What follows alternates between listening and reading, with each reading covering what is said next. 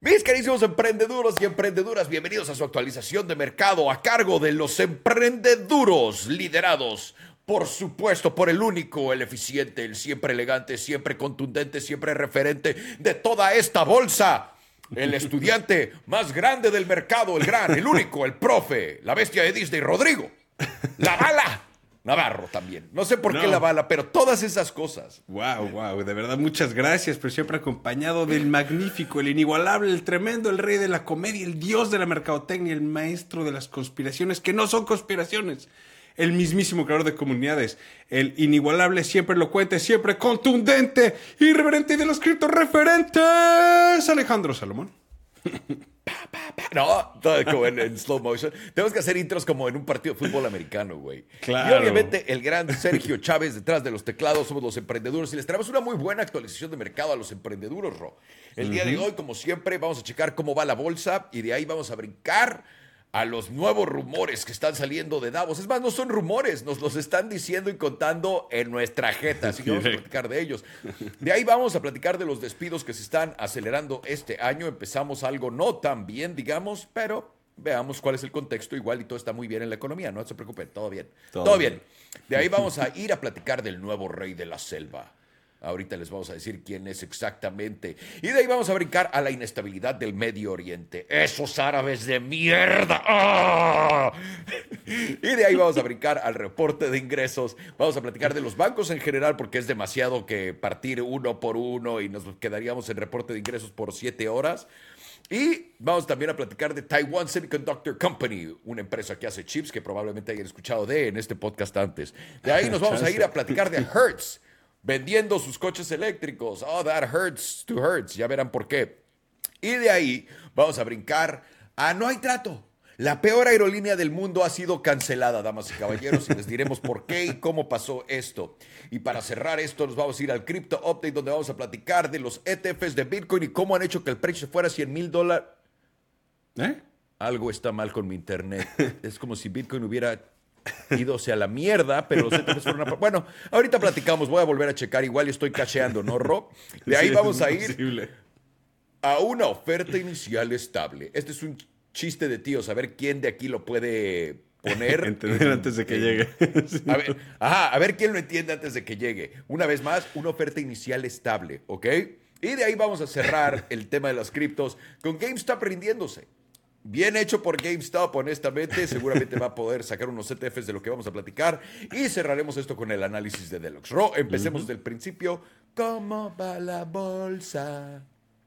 Pues empezamos la semana bastante bajista, eh, parecía el comienzo de una corrección eh, y todo iba bastante, digo, no ha sido una corrección muy potente, la verdad, los índices han estado bastante tranquilos, pero es porque las siete magníficas siguen siendo, están alzando todavía a los índices, porque el, el resto del mercado está perdiendo casi todo ese valor de rally que adquirió de fin de año. Es un poco engañoso solo ver los índices, pero lo que te enseña es lo que ha bajado el Russell 2000 en contra de los demás índices.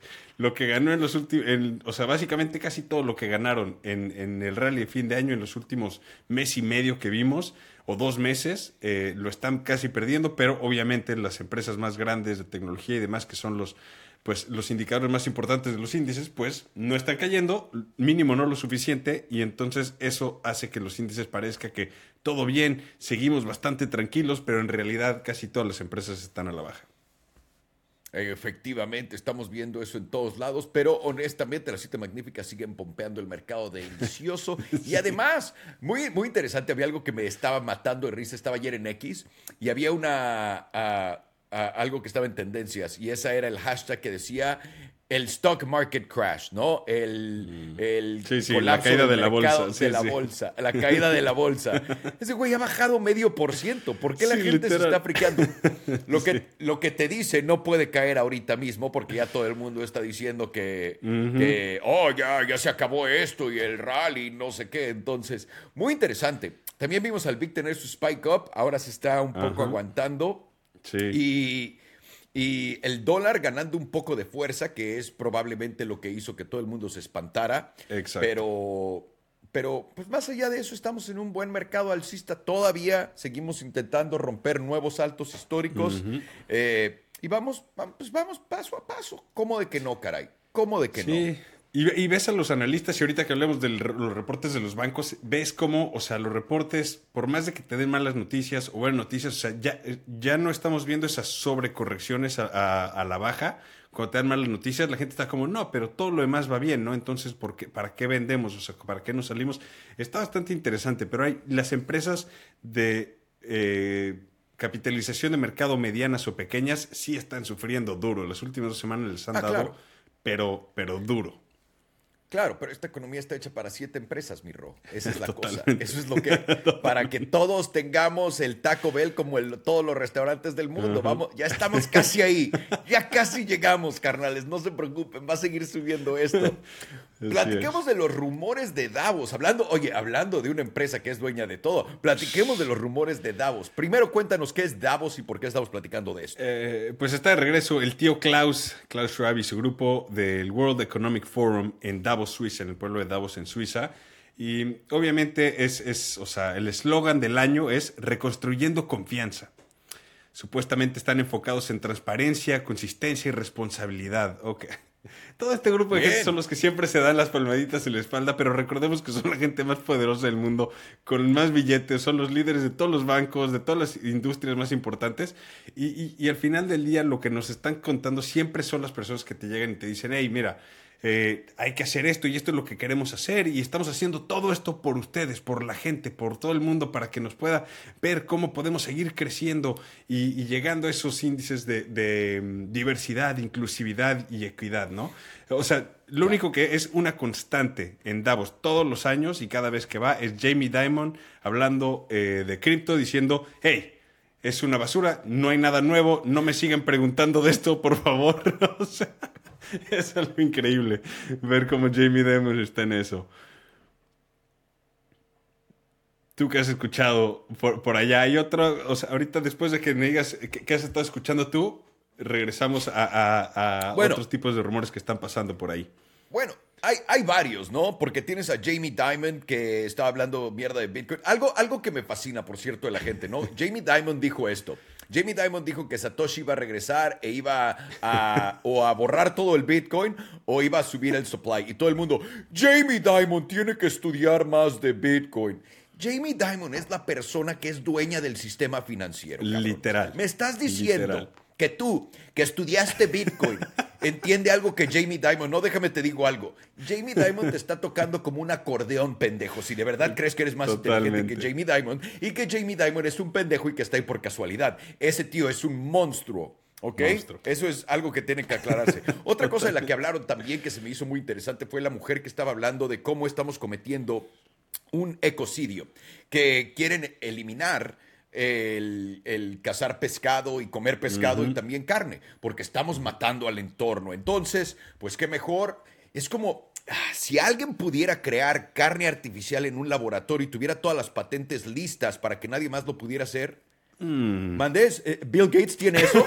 Ah, Creo que ya. Ah, verga, pues ya lo solucionaron. Ya, ahí está la solución para esto. Bill Gates tiene todas las patentes de esto para que nadie más pueda producir comida. Dígame. Claro, no íbamos a ir a empezar a comer insectos porque creo que esa era la forma en, la que todavía recibíamos la proteína necesaria, no de comer animales. Bueno, eso será en el futuro, pero ¿quién sabe? Hay, gente que tal vez no quiera sus insectos y en vez prefiere una deliciosa carne hecha en el laboratorio del tío Bill Gates.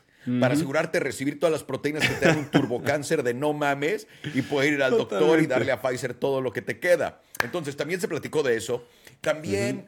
Eh, bueno, ahorita voy, eh, en realidad yo tengo, me quiero meter un video de todo lo que dijo Milei. Justo, Pero Milei fue ahí, Javier sí me sorprendió. El presidente, argentino, el presidente argentino fue ahí, que es completamente todo en contra de estos globalistas. Es, es, literalmente la persona que va en contra del mensaje que, que, tiene el World Economic Forum. Así que, Correcto. por favor, continúa. Y todo el mundo se lo aplaude y todo. Y, y hizo unos puntos muy interesantes y habló de, lo malo que era el socialismo y de cómo se ha convertido nuestra democracia en eso, de cómo estamos en una versión que no es en verdad la libertad eh, total económica. Está hablando también que el capitalismo es la cura de todas estas enfermedades, etcétera. Hay mucho que disecar dentro de lo que dice mi ley, pero fue a darles un speech completamente contrario. Yo imagino que a Klaus Schwab le dio diarrea en cuanto escuchó todas esas cosas, pero también tengo que decir esto, tengo, porque no puedo, no puedo guardar, dime. No, no, no, por favor, no puedes, ¿qué? ¿Qué es lo que tienes que decir? Ah, Venga.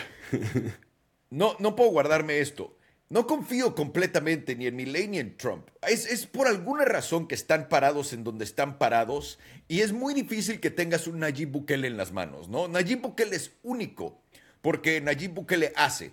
Ahora, Milley está pintándome que todo va muy bien, etcétera, pero pues está invitado a Davos, está invitado a todos estos lados, quiere darle las nalgas a Estados Unidos con el dólar, bla, bla, bla. Entonces, Milley quiero ver más, pero el speech fue muy bueno, todo lo que habló, excelente. Eh, lo único que siempre sale como a, eh, esto, ¿por qué lo tenemos que incluir en estas pláticas? Es el aborto. ¿No? es que el aborto, no sé qué. cada quien haga lo que quiera con su vagina, por el amor de Dios, por favor, háganlo, me da absolutamente igual. Estamos hablando de problemas económicos, no de problemas, no de a, quién le está saliendo qué, de dónde. Ok, entonces ley tuvo su momento y todo el mundo se lo aplaudió. Otra cosa que eso es lo que a mí, CBDCs. Dime. Perdónale que te interrumpa, pero eso es lo que más me sorprendió, cómo los, todo el mundo se lo aplaude, cómo todo el mundo lo recibió bastante bien, y eso es lo que te dice realmente lo que está pasando, porque estamos hablando de la gente más rica del mundo que quiere obviamente menos regulación y punto, y al final siempre nada más se cuelgan esas falsas medallas con la narrativa de inclusividad, diversidad, equidad, son la gente que siempre se cuelga esa medalla diciendo, y nosotros llevamos esta narrativa, nosotros estamos queriendo crecer a todo el mundo, pero realmente no no es cierto. ¿Te porque puedo preguntar algo? personalmente están en contra de eso, claro. ¿Cuál es el slogan de Davos este año? Justamente, o sea, lo que te decía, reconstruyendo confianza. Y ese reconstruyendo confianza es, es, una locura. ¿Por qué crees que invitaron a ley para que diera este speech? Porque ve, nosotros también queremos ser abiertos. Ajá. Es, es, a lo que voy. Eh, o sea, todo está enfrente de nosotros, cabrón. Todo está enfrente de nosotros. Lo que yo no sé es si creerle a Milei si en verdad tiene buenas intenciones o no, pero las acciones que ha tomado hasta ahora son buenas. Es todo lo que. Lo que, el, lo que el mensaje principal, creo, de todo lo que dijo tiene mucho sentido, que es eh, eh, los valores occidentales están bajo ataque. Y eso es lo que está diciendo. Nosotros siempre hemos basado en el capitalismo y tiene totalmente cierto. O sea, lo que está diciendo, no, no hemos completamente perdido la cabeza por no querer ofender a nadie. Eh, los méritos personales ya no existen, ahora es eh, tu perfil de víctima es lo que realmente vale. Hay muchas cosas que creo que mucha gente se está empezando ya a pelear en contra de, marcando la línea en la arena y diciendo ya estuvo. Y Milei justamente y Trump, los dos, están dando ese discurso y creo que es por eso que la gente ya está cansada y dice, hey, chance no me gusta su retórica, chance no me gusta cómo dice las cosas o cómo está comportándose, pero el mensaje que trae es mejor que el que me estás dando, que ser víctima es mejor que ser mi propia persona. Y eso es algo que, creo que está pasando, así que no todo en este mundo es género, no todo es racismo y no todo es tu pasado y tu circunstancia. Dejemos de pensar que somos víctimas al final del día. El punto de todo esto es que no era un lugar eh, eh, donde esperaría que un discurso así se diera y lo cual me dio mucho gusto ver que pasara algo así y que la gente le aplaudiera. Porque olvídate que la gente ahí estuviera, no, ¿cómo se te ocurre? Estamos en otro... No. le aplaudieron. Pero, pero pero si Ro, están ahí todos los del público para ganar confianza. Es lo que quieren construir una vez más.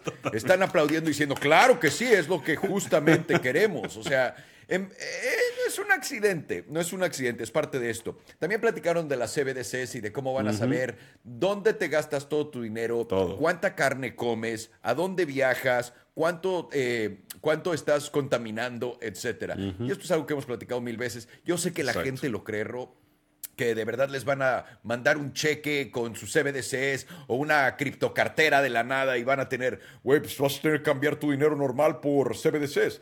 Simplemente están cambiando bases de datos en tus bancos, carnal. Exacto. Es lo único que están haciendo. Esto ya nos la atoraron. Ya la tienen, ya la tienen, exacto. Ajá. una, cosa, una cosa que el tío Klaus Schwab repite todo el tiempo y que la gente todavía no se da cuenta de esto, es que tienen modelos que les ayudan a predecir qué va a pasar y cómo va a reaccionar la gente a cosas. Y ahí es donde, donde, pues todas las cosas locas que dicen, la gente no lo cree, pero, tío, te están diciendo lo que van a hacer, tienen modelos que predicen los resultados de las cosas que van a hacer. Hay que poner atención a lo que estos locos están intentando hacer, güey. Y e, es algo completamente loquísimo. ¿Qué más se habló? Eran esos y yo había hecho hasta un video de eh, los temas principales. Hay Eso ha sido, o sea, los puntos más importantes que yo me he llevado ha sido lo que ya platicamos. O sea, al final del día es, te están poniendo su plan, cómo quieren manejar el tema de comida, todo el tema de, de, o sea, el ecosistema y cómo estamos matando todo, supuestamente. Es como, bueno, ya, o sea, todo esto que fue justamente lo que mi ley llegó a decir que todo esto está, en contra de. Entonces fue de, ok, muy bien. ¿Qué fue lo que te acordaste? Que también hablan de la nueva pandemia, el peligro de la nueva pandemia. y, y, y ahora, hijo de su puta madre, Bill Gates habla de las nuevas maneras de inyectar a la gente con parchecitos. ¿Has visto eso? No, pero obviamente. pero, güey, no, o sea, no tienes que buscar como páginas de teoría de conspiración. Bill Gates te lo está diciendo. En el foro de Davos están hablándote de las nuevas pandemias y todas las consecuencias que vienen. Y ahí mismo te están diciendo, nosotros sabemos qué va a pasar porque podemos predecir el futuro con estos modelos. Es, es como la tomada de pelo más grande de todo el mundo. ¿Por qué tienen que... A ver, ¿por qué están reconstruyendo confianza con el mundo? ¿Por qué, Ro? Porque ya la perdieron por completo, güey. O sea, todo el, ¿Pero por qué? ¿Pero por qué? Pues por, o sea, todas las consecuencias que hemos visto a través de COVID y cómo se manejó, o sea, gracias a eso hemos perdido la confianza en los líderes alrededor del mundo y claramente por eso su eslogan, reconstruyendo confianza. Tenemos que volver a ganar la confianza de la gente para volverlos a hacer hacer lo que nosotros queramos. es básicamente a mí lo, más están diciendo. A mí lo más loco de, a mí lo más loco de todo esto es que admiten que pues güey, ya nos cacharon con todas las mamadas que les estábamos haciendo, entonces tenemos y en voz alta. Una es que esto es esto es esto es el chiste más grande del mundo, güey. Es como nadie te lo puede creer porque es tan tonto. Te están diciendo enfrente de ti, ay, bueno, ya, güey, los intentamos hacer todo esto, pero pues ya nos cacharon. Entonces, queremos ganar su confianza. No es como queremos que la verdad salga acerca de lo que decimos y lo que hacemos de esto. No, no, no. Queremos recobrar la confianza de todos aquellos que se dieron cuenta que nos los estábamos follando de principio a fin. O sea, en sí es una locura. ¿Estás de acuerdo que tengan los huevos de decir eso? Total. Ah, Davos, Davos, Davos. Pero, qué lo, pero de verdad, qué locura que te digan todo lo que va a pasar y lo que van a hacer, güey. Entonces, mínimo tenemos eso. Vayan a ver qué está diciendo Davos, malditos socialistas de mierda, eh, globalistas. ¿Y a qué se refiere con eso las ayuditas de gobierno? Porque a fin de cuentas, y dime si estoy mal, y ahora vamos a pasar a platicar de datos económicos como los despidos y todo esto, pero antes de eso quiero llegar a este punto. Todos creemos, de verdad, y esto es la cosa más loca del mundo, que la Reserva Federal y los bancos centrales alrededor del mundo están intentando arreglar la economía y arreglando un problema que ellos no tenían idea que iba a pasar. Ellos crearon inflación, ellos dejaron que corriera, de ahí ellos subieron tipos y recortaron préstamos. Y de ahí ellos están bajando tipos a cierto punto que permite que la gente con más poder adquisitivo pueda seguir creciendo. Efectivamente lo que están haciendo es una aceleración de transferencia de riqueza, quitándole todo a la clase media y pasándole a los pocos que tienen bienes. Es una realidad gigantesca que estamos viviendo. Y el hecho que la gente crea que están arreglando la economía es la cosa más tonta del mundo.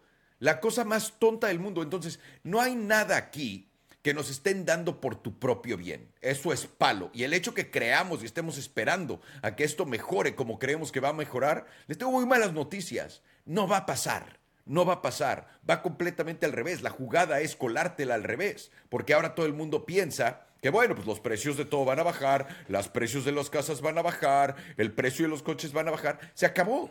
Estás aquí, ya llegaste, tu doble pico de inflación se viene, porque todos creemos, si ponemos, y ahora, tú eres partidario de que no van a bajar los tipos en esta ah, junta del Fed. Yo soy partidario de que sí los van a bajar. ¿Por qué? Porque la idea es otra segunda ola de inflación, porque es lo peor para la clase media. Porque si crees que están deteniendo eso porque en verdad están intentando ayudar a clase media y mantener la inflación, los ricos se están haciendo más ricos. Es sencillo. Entonces, vamos a ver un segundo putazo de inflación al alza. Esa es mi, mi apuesta. Y mi primera mordida a DCA es el McLaren que me acabo de comprar, güey porque los coches de lujo van a volver a subir una vez más. Es lo que yo pienso. Puede que esté muy mal, pero puede que no. Igual y, nos dirá el mercado. Pero ahora dime, cuéntame de los despidos, hablando de esta economía tan potente y fuerte que tenemos y todo excelente. Solo en las primeras dos semanas del año, y esto quiero recalcar, en dos semanas, 46 empresas de tecnología públicas ya anunciaron despidos por un total de 7.500 personas. Eso no es un buen comienzo, o sea, obviamente todavía falta para llegar a lo que fue el año pasado, que fueron 263 mil personas, pero estamos hablando de solo dos, semanas. Eso ya está superando. Si el rango, si el, si este ritmo se continúa, ya superamos los despidos que hubieron el año pasado y era despido récord. O sea, los bancos están anunciando más despidos, específicamente Citibank, obviamente, con cerca de 20 mil nuevos despidos que están ya planeando, pero estamos viendo despidos por todos lados. Amazon, Google, o sea, absolutamente todas las empresas de tecnología están reduciendo su, personal y están enfocándose en qué? En eficiencia, en utilizar eh, eh, inteligencia artificial para volver más eficientes a sus equipos. Estamos viendo ya ese, esa transición de, de empresas con muchas personas a empresas con menos personas. Eso está pasando ahorita. Y, de nuevo, la, nos cuentan, ¿no? Que es porque pues, las empresas tienen que recortar por todos los excesos de COVID. No, es porque existe una herramienta de no mames que se llama inteligencia artificial, que venden siete empresas, que les decimos las siete magníficas en paquetes diferentes, y también hay una que otra más que se cuela por ahí como Oracle, etcétera, vendiendo estos paquetes de tecnología como IBM a estas empresas que les permite hacer que menos gente tenga trabajo. Y de nuevo, lo que no quieren es soltártelo todo de putazo. Exacto poco a poco a poco, aunque, aunque ustedes no lo crean, pudieran hacerlo de putazo, porque una vez más, lo que creemos nosotros que es inteligencia artificial como ChatGPT 4, ¿no? Oh, potente. Estos güeyes pueden predecir el maldito futuro con las mierdas que tienen. Y, y una vez más, ¿creen que estoy mamando? Busquen a Klaus Schwab diciéndolo. Sí, sí. No, está, más que claro. Y, no nada más es él diciéndolo, son todos. O sea, y, más cuando ves a, a mismo Elon Musk hablando, cuando él habla de, inteligencia artificial y dice lo que las capacidades que ya tienen y por qué le, le, da miedo y por qué él quiere tener control de poder decir, Nel, eso no, no lo vamos a hacer. ¿Por qué? Porque si no tenemos cuidado cómo desarrollamos esto, y es justo lo que estás diciendo, tiene que ser paulatino, poco a poco. Porque si te la, te la dejan ir de lleno, adivina qué. Hay caos, revoluciones, eh, o sea, ¿cómo se llama? Civil unrest, o sea, eh, que la gente esté completamente picada. Ajá, empiezas a ver ese, ese, mm, comportamiento agresivo de la, de la civilización. O sea, y eso es lo que quieren evitar, es, hey, poco a poco vamos a hacer esta transición hasta que la gente ya no aguante más. Y entonces ahí sí, eh, de lleno. Estira la liga, carnal. Se llama estira la liga. ¿Y cómo puedes estirar la liga? Y esto es porque mi tesis de inflación va perfectamente con esto. Porque si quieres estirar la liga, vas a tener que seguir teniendo ganancias, vendiendo menos porque hay menos gente empleada. Poco a poco estás bajando el ritmo económico de la clase media, etcétera. ¿Cómo lo puedes mantener con precios elevados? Con otro pico de inflación, con el repunte de inflación. No es nuestra culpa, güey. O sea, ¿qué le queremos hacer? La gente ya está en una mala situación. Deja que te revelen, porque nos van a revelar entre ahorita y la Junta del Fed un dato que sea como, ¡uh! Por eso vamos a tener que bajar, eh, porque van a tener que buscar una justificación para ello. Entonces van a darnos un dato, algo que saquen del culo para decirnos por qué van a tener que bajar los tipos. No, porque todo el mundo pensaría, que, que pues, güey, ¿quieres crear inflación otra vez? No. Y lo más padre de todo esto es que te dicen al principio, lo que no queremos es que pase lo de los 80. Es lo único que quieres, hijo de puta. Y también la otra cosa que pasa es, cuando cuando en los 80, 70, 80 pasa eso, es porque el dinero creció en masa monetaria brutalmente. ¿Estás de acuerdo? Porque pues, fuimos el patrón oro de uno a uno y ¡pum! ¿Y qué pasa? Sube, baja, sube, baja, sube, baja la inflación. Porque está, tienes que acomodar a todas las dinámicas que existen económicamente hablando de diferentes negocios, de cuánto dinero puede tener, bla, bla, bla, para que llegue todo normal y se estabilice.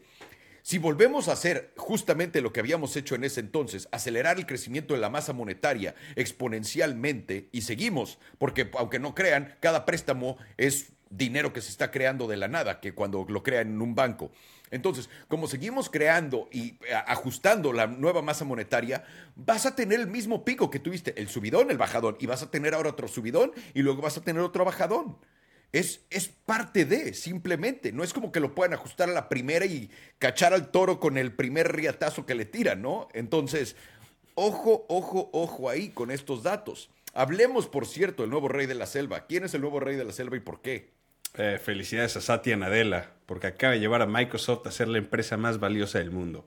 Es, es una locura solo pensar la, la, distancia que Apple le llevaba a Microsoft en los últimos años y cómo ahora los ha sobrepasado. Se lo puedes atribuir a la inteligencia artificial, pero mucho de esto viene más allá de, todo. el, enfoque de Satya en en la nube, en su programa de Azure, en, empresas más que en consumidores eh, específicos. O sea, todo lo que ha hecho realmente Satya Nadella le ha dado la vuelta a, Microsoft de una manera increíble. O sea, él asumió el mando, nada más para dar un poco de recap, en el 2014. Y ahí te va cómo estaban las cosas en ese entonces. Apple valía 475 mil millones de dólares. Tim Cook ya era director general porque Steve Jobs murió en el 2011. Microsoft en ese entonces valía 350 mil millones de dólares y acababa de dejar el mando Steve Ballmer.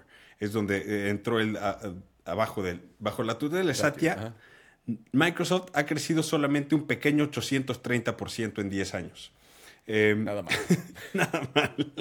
Su enfoque en servicios, como decía, en vez de hardware, le ha sido la secreta del éxito, como él lo llama. Dice, nuestra apuesta a la nube, a, los servicios, a lo que realmente sabemos hacer mejor que nadie, es lo que nos ha llevado nuevamente a ser la empresa líder en tecnología. O sea, nada más entre Apple y Microsoft, quiero decir, porque justo al principio decíamos cómo eh, eh, los índices parece que no están sufriendo nada. Pues no, solamente Apple y Microsoft representan 14% del SP500 y 18% del Nasdaq.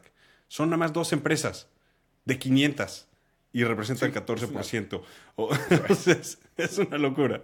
Pero bueno, en el último año nada más, Microsoft ha ganado 62% en valor y Apple 37%, gracias a que fue la recuperación del, 2022 y lo que quieras, pero es, muchísimo. O sea, y Microsoft finalmente son los líderes indiscutibles el día de hoy, porque Apple, por más de que quieras pensar que puede seguir creciendo y lo que quieras, tienen muchos más problemas eh, que enfrentar y, muchos más problemas que resolver que los que tiene Microsoft el día de hoy. Sí, completamente. Pero sí, qué, qué, gran trabajo ha hecho y eso, eso es la única cosa, porque eh, Microsoft no tiene la tienda donde son socios de todo el mundo por 30% de todas las empresas, Exacto. pero, pero necesitas si cada empresa es una casa, necesitas dónde poner el terreno de tu casa en Internet. Y eso es lo que ellos tienen. Son dueños de todo el terreno en Internet. Y es lo que han estado vendiendo muy bien. Y también, ¿quién quiere comprar hardware de Microsoft? Por el amor de Dios, no, podían, no pudieron ni copiar el maldito iPod. ¿no? ¿Te acuerdas del no Zoom de mierda que, no que se trababa todo el tiempo? No podían. Era una, era una ridiculez. Entonces, eh, también con las, las tabletas que compiten con el iPad.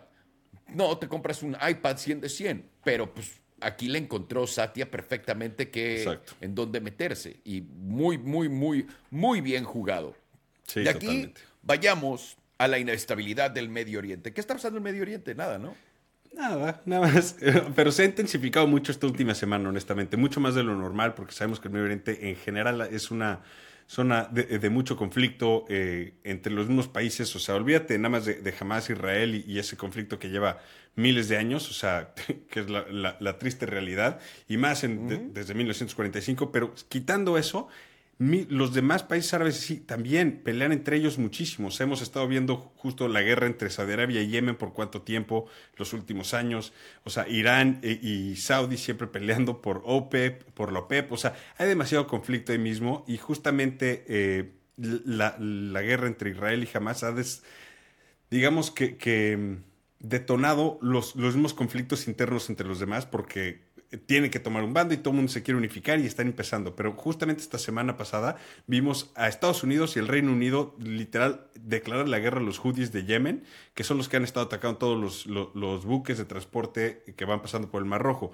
Pero o sea, con todo y esto después Irán bombardea Irak, cerca del consulado americano, también bombardeó Siria, ahora están bombardeando Pakistán, Pakistán ya regresó los ya respondió, o sea, en general estamos viendo una inestabilidad más grande de lo que habíamos estado viendo antes y esto está preocupando mucho a los inversionistas. Empezamos a ver el petróleo nuevamente repuntar porque claramente un, conflicto más grande en el Medio Oriente sí puede llevar los precios de energía a, nuevos picos y es algo que eh, eh, todo el mundo quiere evitar, honestamente. Sí, no, no pinta tan bien la cosa, digamos. Pero lo interesante es que ahora ni siquiera declararon como una guerra oficial. Es de, oye, por cierto, bombardeamos estos países. ¡Ah, qué chido! Gracias. Y como, y como no hay como una declaración de guerra oficial, todo el mundo está de, ah, pues no hay pedo.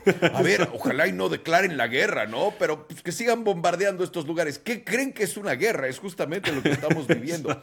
Pero Es lo que platicamos siempre. El sistema necesita más de ese delicioso dinero traído al presente para poder hacer todo eso. ¿Y cómo lo hacen? Con estas deliciosas guerras que nadie ni siquiera pela un ojo y puede tirarle toda la historia que quiera para justificarla. Los judíos, no, es que nos atacaron. Los, los de palestinos, es que están destruyendo toda nuestra ciudad. Los hutis, es que estás matando a toda la gente en gas.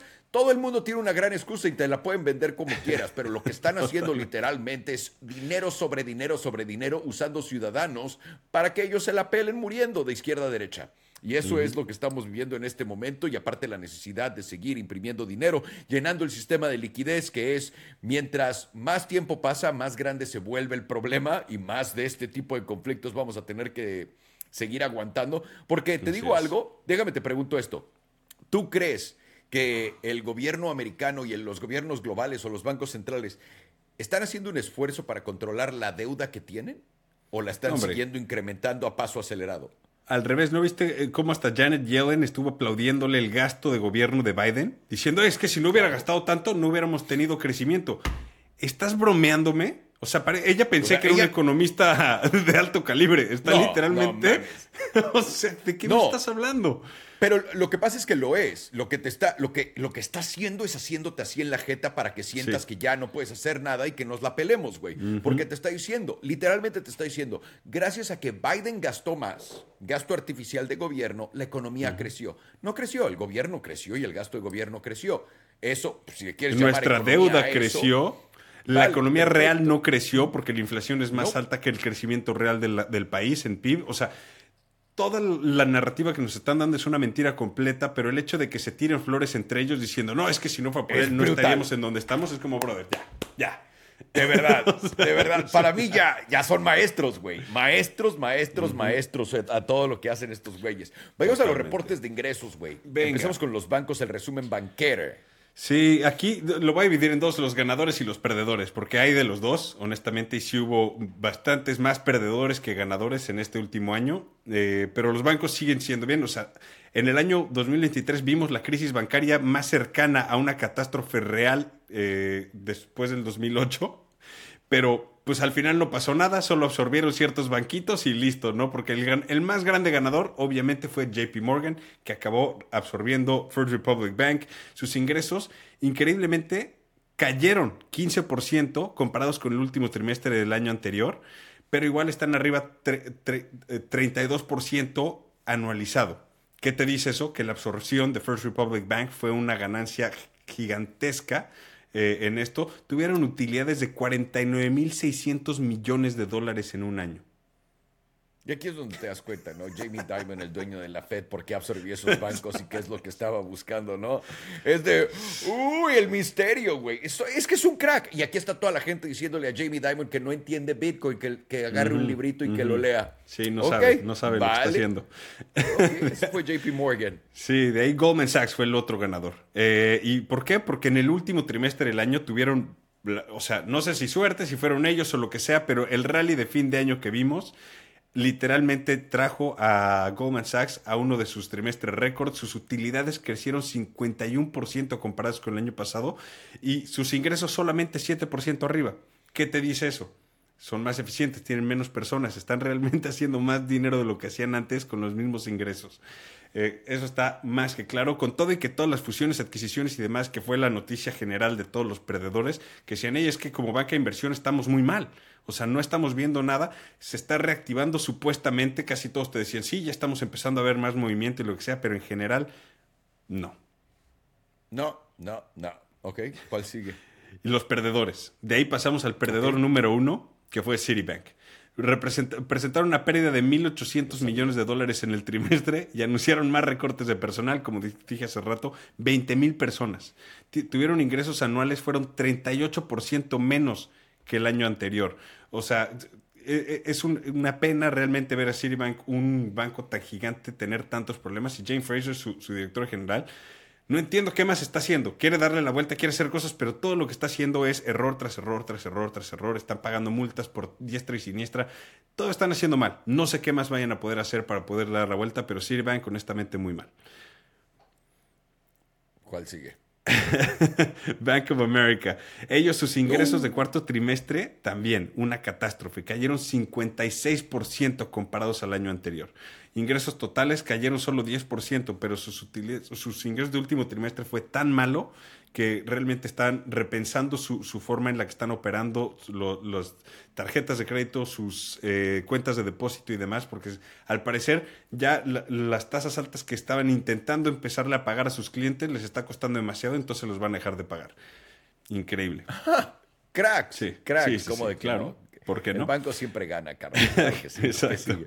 Eh, Morgan Stanley, otro, este es un banco de inversión que también reportaron ingresos que están creciendo, pero pérdidas eh, a final del día gracias a un cobro de casi 500 millones de dólares por multas que recibieron obviamente por todos los, los insider trading que hacen. Presentaron proyecciones bajas para este año. Dicen, hey, sí estamos viendo un, un repunte en nuestra banca de inversión, pero realmente no es lo suficiente. Creo que vamos a seguir perdiendo dinero y, y listo. Y por último, Charles Schwab sus depósitos les están costando mucho, al igual que a Bank of America. Eh, les está comiendo sus ingresos, las tasas de interés cambiantes y sus ingresos cayeron 47% comparados al año anterior, lo cual es muchísimo. 47%, no más. Sí. sí, sí, sí, durísimo. Ese es el último, ¿no? Es lo último, o sea, nada más lo que es básicamente como el, el resumen de todos es la noticia en común fue Nuestros sectores de banca e inversión está muerto. Sí estamos viendo que muchas empresas están empezando a pensar una oferta inicial, están queriendo ver, nos están contratando para poder hacer análisis de fusiones, adquisiciones y así. Pero honestamente estamos viendo que, no nada más el Fed, con, si es que bajan las tasas o no, lo que están viendo es que el FTC, con Lina Khan, está dañando muchísimo siquiera la voluntad de las empresas de querer comprar otra. Y ahorita van a ver por qué cuando hablemos de Spirit, pero honestamente es increíble cómo están bloqueando todo tipo de fusiones y adquisiciones. Es algo que no veíamos hace mucho tiempo. Quién sabe qué se traigan entre manos, pero también digo, ya veremos. Digo, claramente es quiénes son amigos de quién y quién le pagó a quién, y ahí es donde acaba todo, porque ahorita también vamos a platicar de eso. Pero antes tenemos que platicar de Taiwan Semiconductor Company y sus resultados. Increíbles, increíbles pero ciertos. O sea, superaron expectativas de ingresos y no solo reafirmaron expectativas para el año que viene, sino que las elevaron. Dijeron, estamos esperando ver un crecimiento de 20% anual, lo cual es una locura para el tamaño de empresa que ya son. Dijeron que van a incrementar su gasto operativo para crecer su producción de manera importante, pero no todos son buenas noticias. También dijeron que hay nuevos retrasos en su planta de microchips en Arizona. En general, eh, eh, pero el tono que dieron fue bastante, bastante bueno, lo cual hizo que el día de hoy el Nasdaq subiera en general, todas las empresas de microchips subieron, todos fue de, ok, ya, catástrofe avertida, ¿no? Ya, ya no pasa nada, pero los riesgos siguen siendo latentes. O sea, la nueva presidenta en Taiwán, porque hubieron elecciones justamente este fin de semana pasado, em, el Partido Democrático Progresivo, ganó por tercer eh, vez consecutiva. Dato consecutivo. Exacto.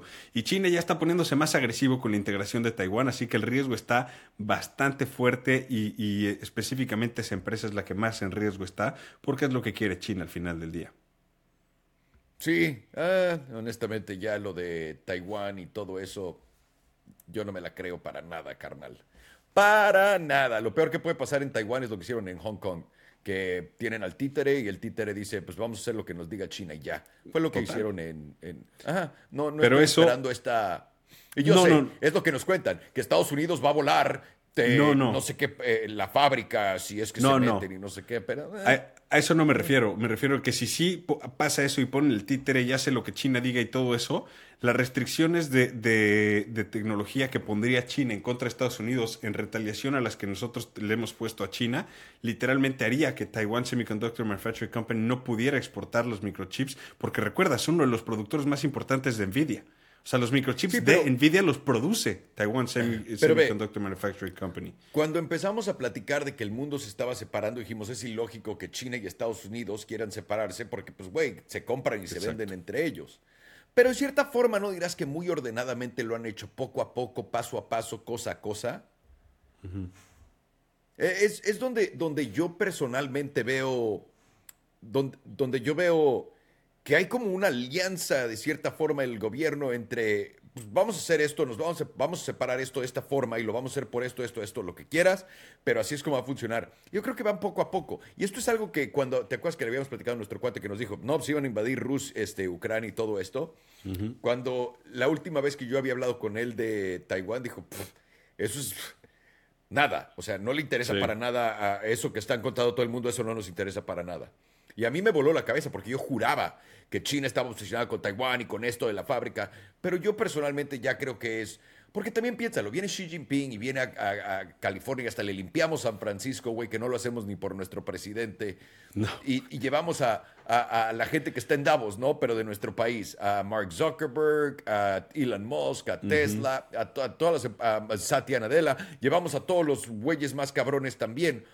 Pues ¿por qué lo haríamos si no hubiera por ahí algo de medio entre todos ellos, ¿no? Y es, es donde me estoy perdiendo un poco la, la...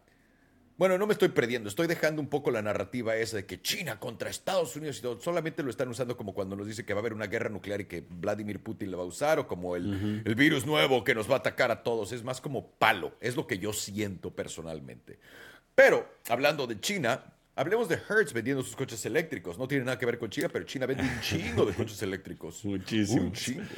Sí, Hertz anunció que estaba poniendo a la venta 20 mil coches eléctricos que había comprado hace solo dos años de Tesla. Eh, bueno, no nada más de Tesla, pero 20 mil de los 50 mil coches que tienen. Eh, la, flotilla completa que tenían es 50 mil, de lo cual 35 mil de ellos son Teslas.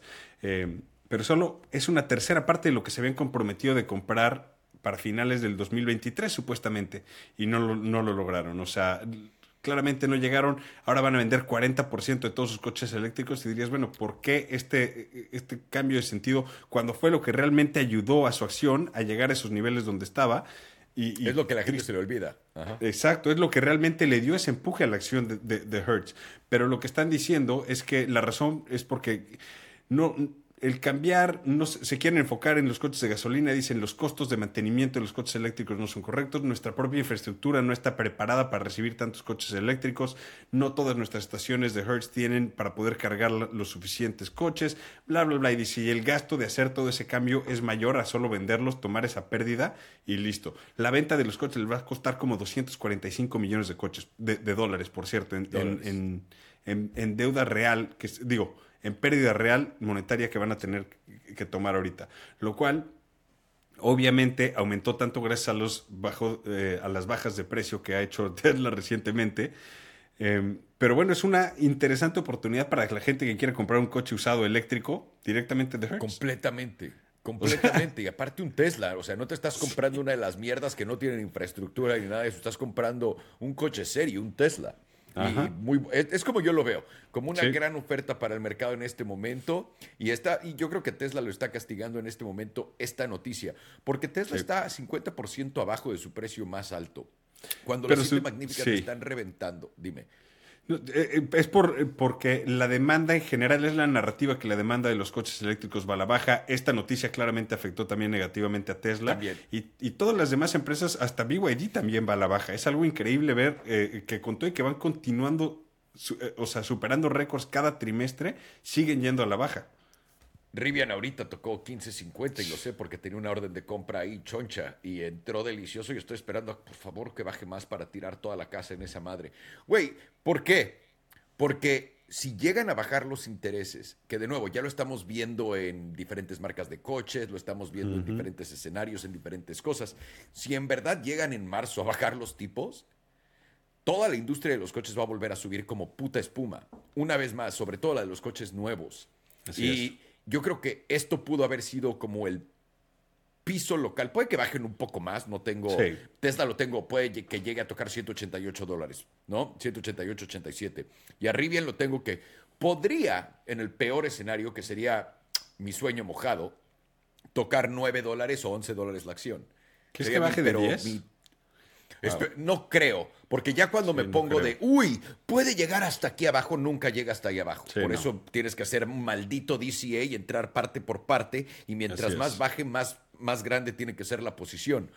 Entonces es lo que estoy haciendo ahorita. Pero yo creo que está en, una, en un punto muy interesante, como cuando llegamos al pico, a los veintitantos dólares, que dije, ok, ahora no hay ni nada nuevo y bueno que vaya a salir para estas empresas, ahora se ve al revés. Ahora ya tienen mucho que ganar y con todo lo que sigue para adelante y cómo crecer. Entonces, esa mínimo es mi, manera de verlo, ¿no? Pero... Sí, y, la acción de Hertz ni se diga, porque ellos están abajo 18% en el mes y 50% abajo en un año. Al año. Sí, o sea, eso. Claro. Pero es que Hertz también, güey, Hertz estaba en bancarrota. ¿Te acuerdas que usaron esta técnica para poder salirse de eso, crear buzz y todo esto? Y a cierto punto, pues tienes que también tirarle la mala narrativa a los eléctricos que también platicamos. Van a crear una narrativa negativísima para los coches eléctricos. Está aquí. Estamos pasando, estamos nadando entre la mierda en este momento para llegar a la no lograron sus, sus, números de producción, no lograron sus economías de escala, están perdiendo dinero por cada coche que hacen, o sea, al final del día tienen que tirarle mierda porque no tienen de otra. Claro, porque Ford y todos ellos se la pelaron. GM, Stellantis no pudieron. Entonces tienen que hacer algo para ver si pueden detener a Tesla. Han intentado todo el tiempo, se les salió de las manos, ya es muy tarde, y también a Rivian, que son potentes.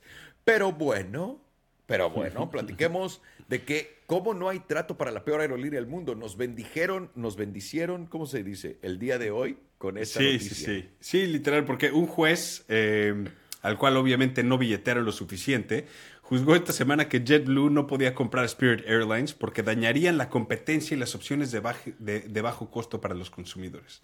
Con todo y esta fusión hubieran sido la quinta aerolínea más grande. No llegaban a ser más grandes ni que Delta, ni American, ni United o Southwest. Pero eso no importa, porque el juez no quiere quitarle las opciones a la gente de que, según él, por esto iba a forzar a las aerolíneas em, a, subir el precio. Porque según él dijo, JetBlue va a volver a hacer todos los, aviones de Spirit JetBlue y les va a subir el precio y está quitándole opciones de bajo costo a la gente que menos dinero tiene.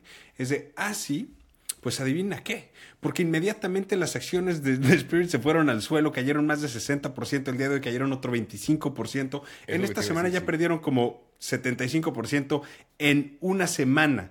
¿Y qué va a acabar pasando? Spirit va a quebrar va a haber menos opciones para los clientes. JetBlue se perdió la oportunidad de crecer y poder competir con los otros en precio y darle mejores opciones a, la gente, crecer su presencia en terminales, nacionales, internacionales, lo que quieras. Pero felicidades al juez, porque es una victoria más para las aerolíneas grandes, que seguramente fueron los que lo billetearon bien, obviamente.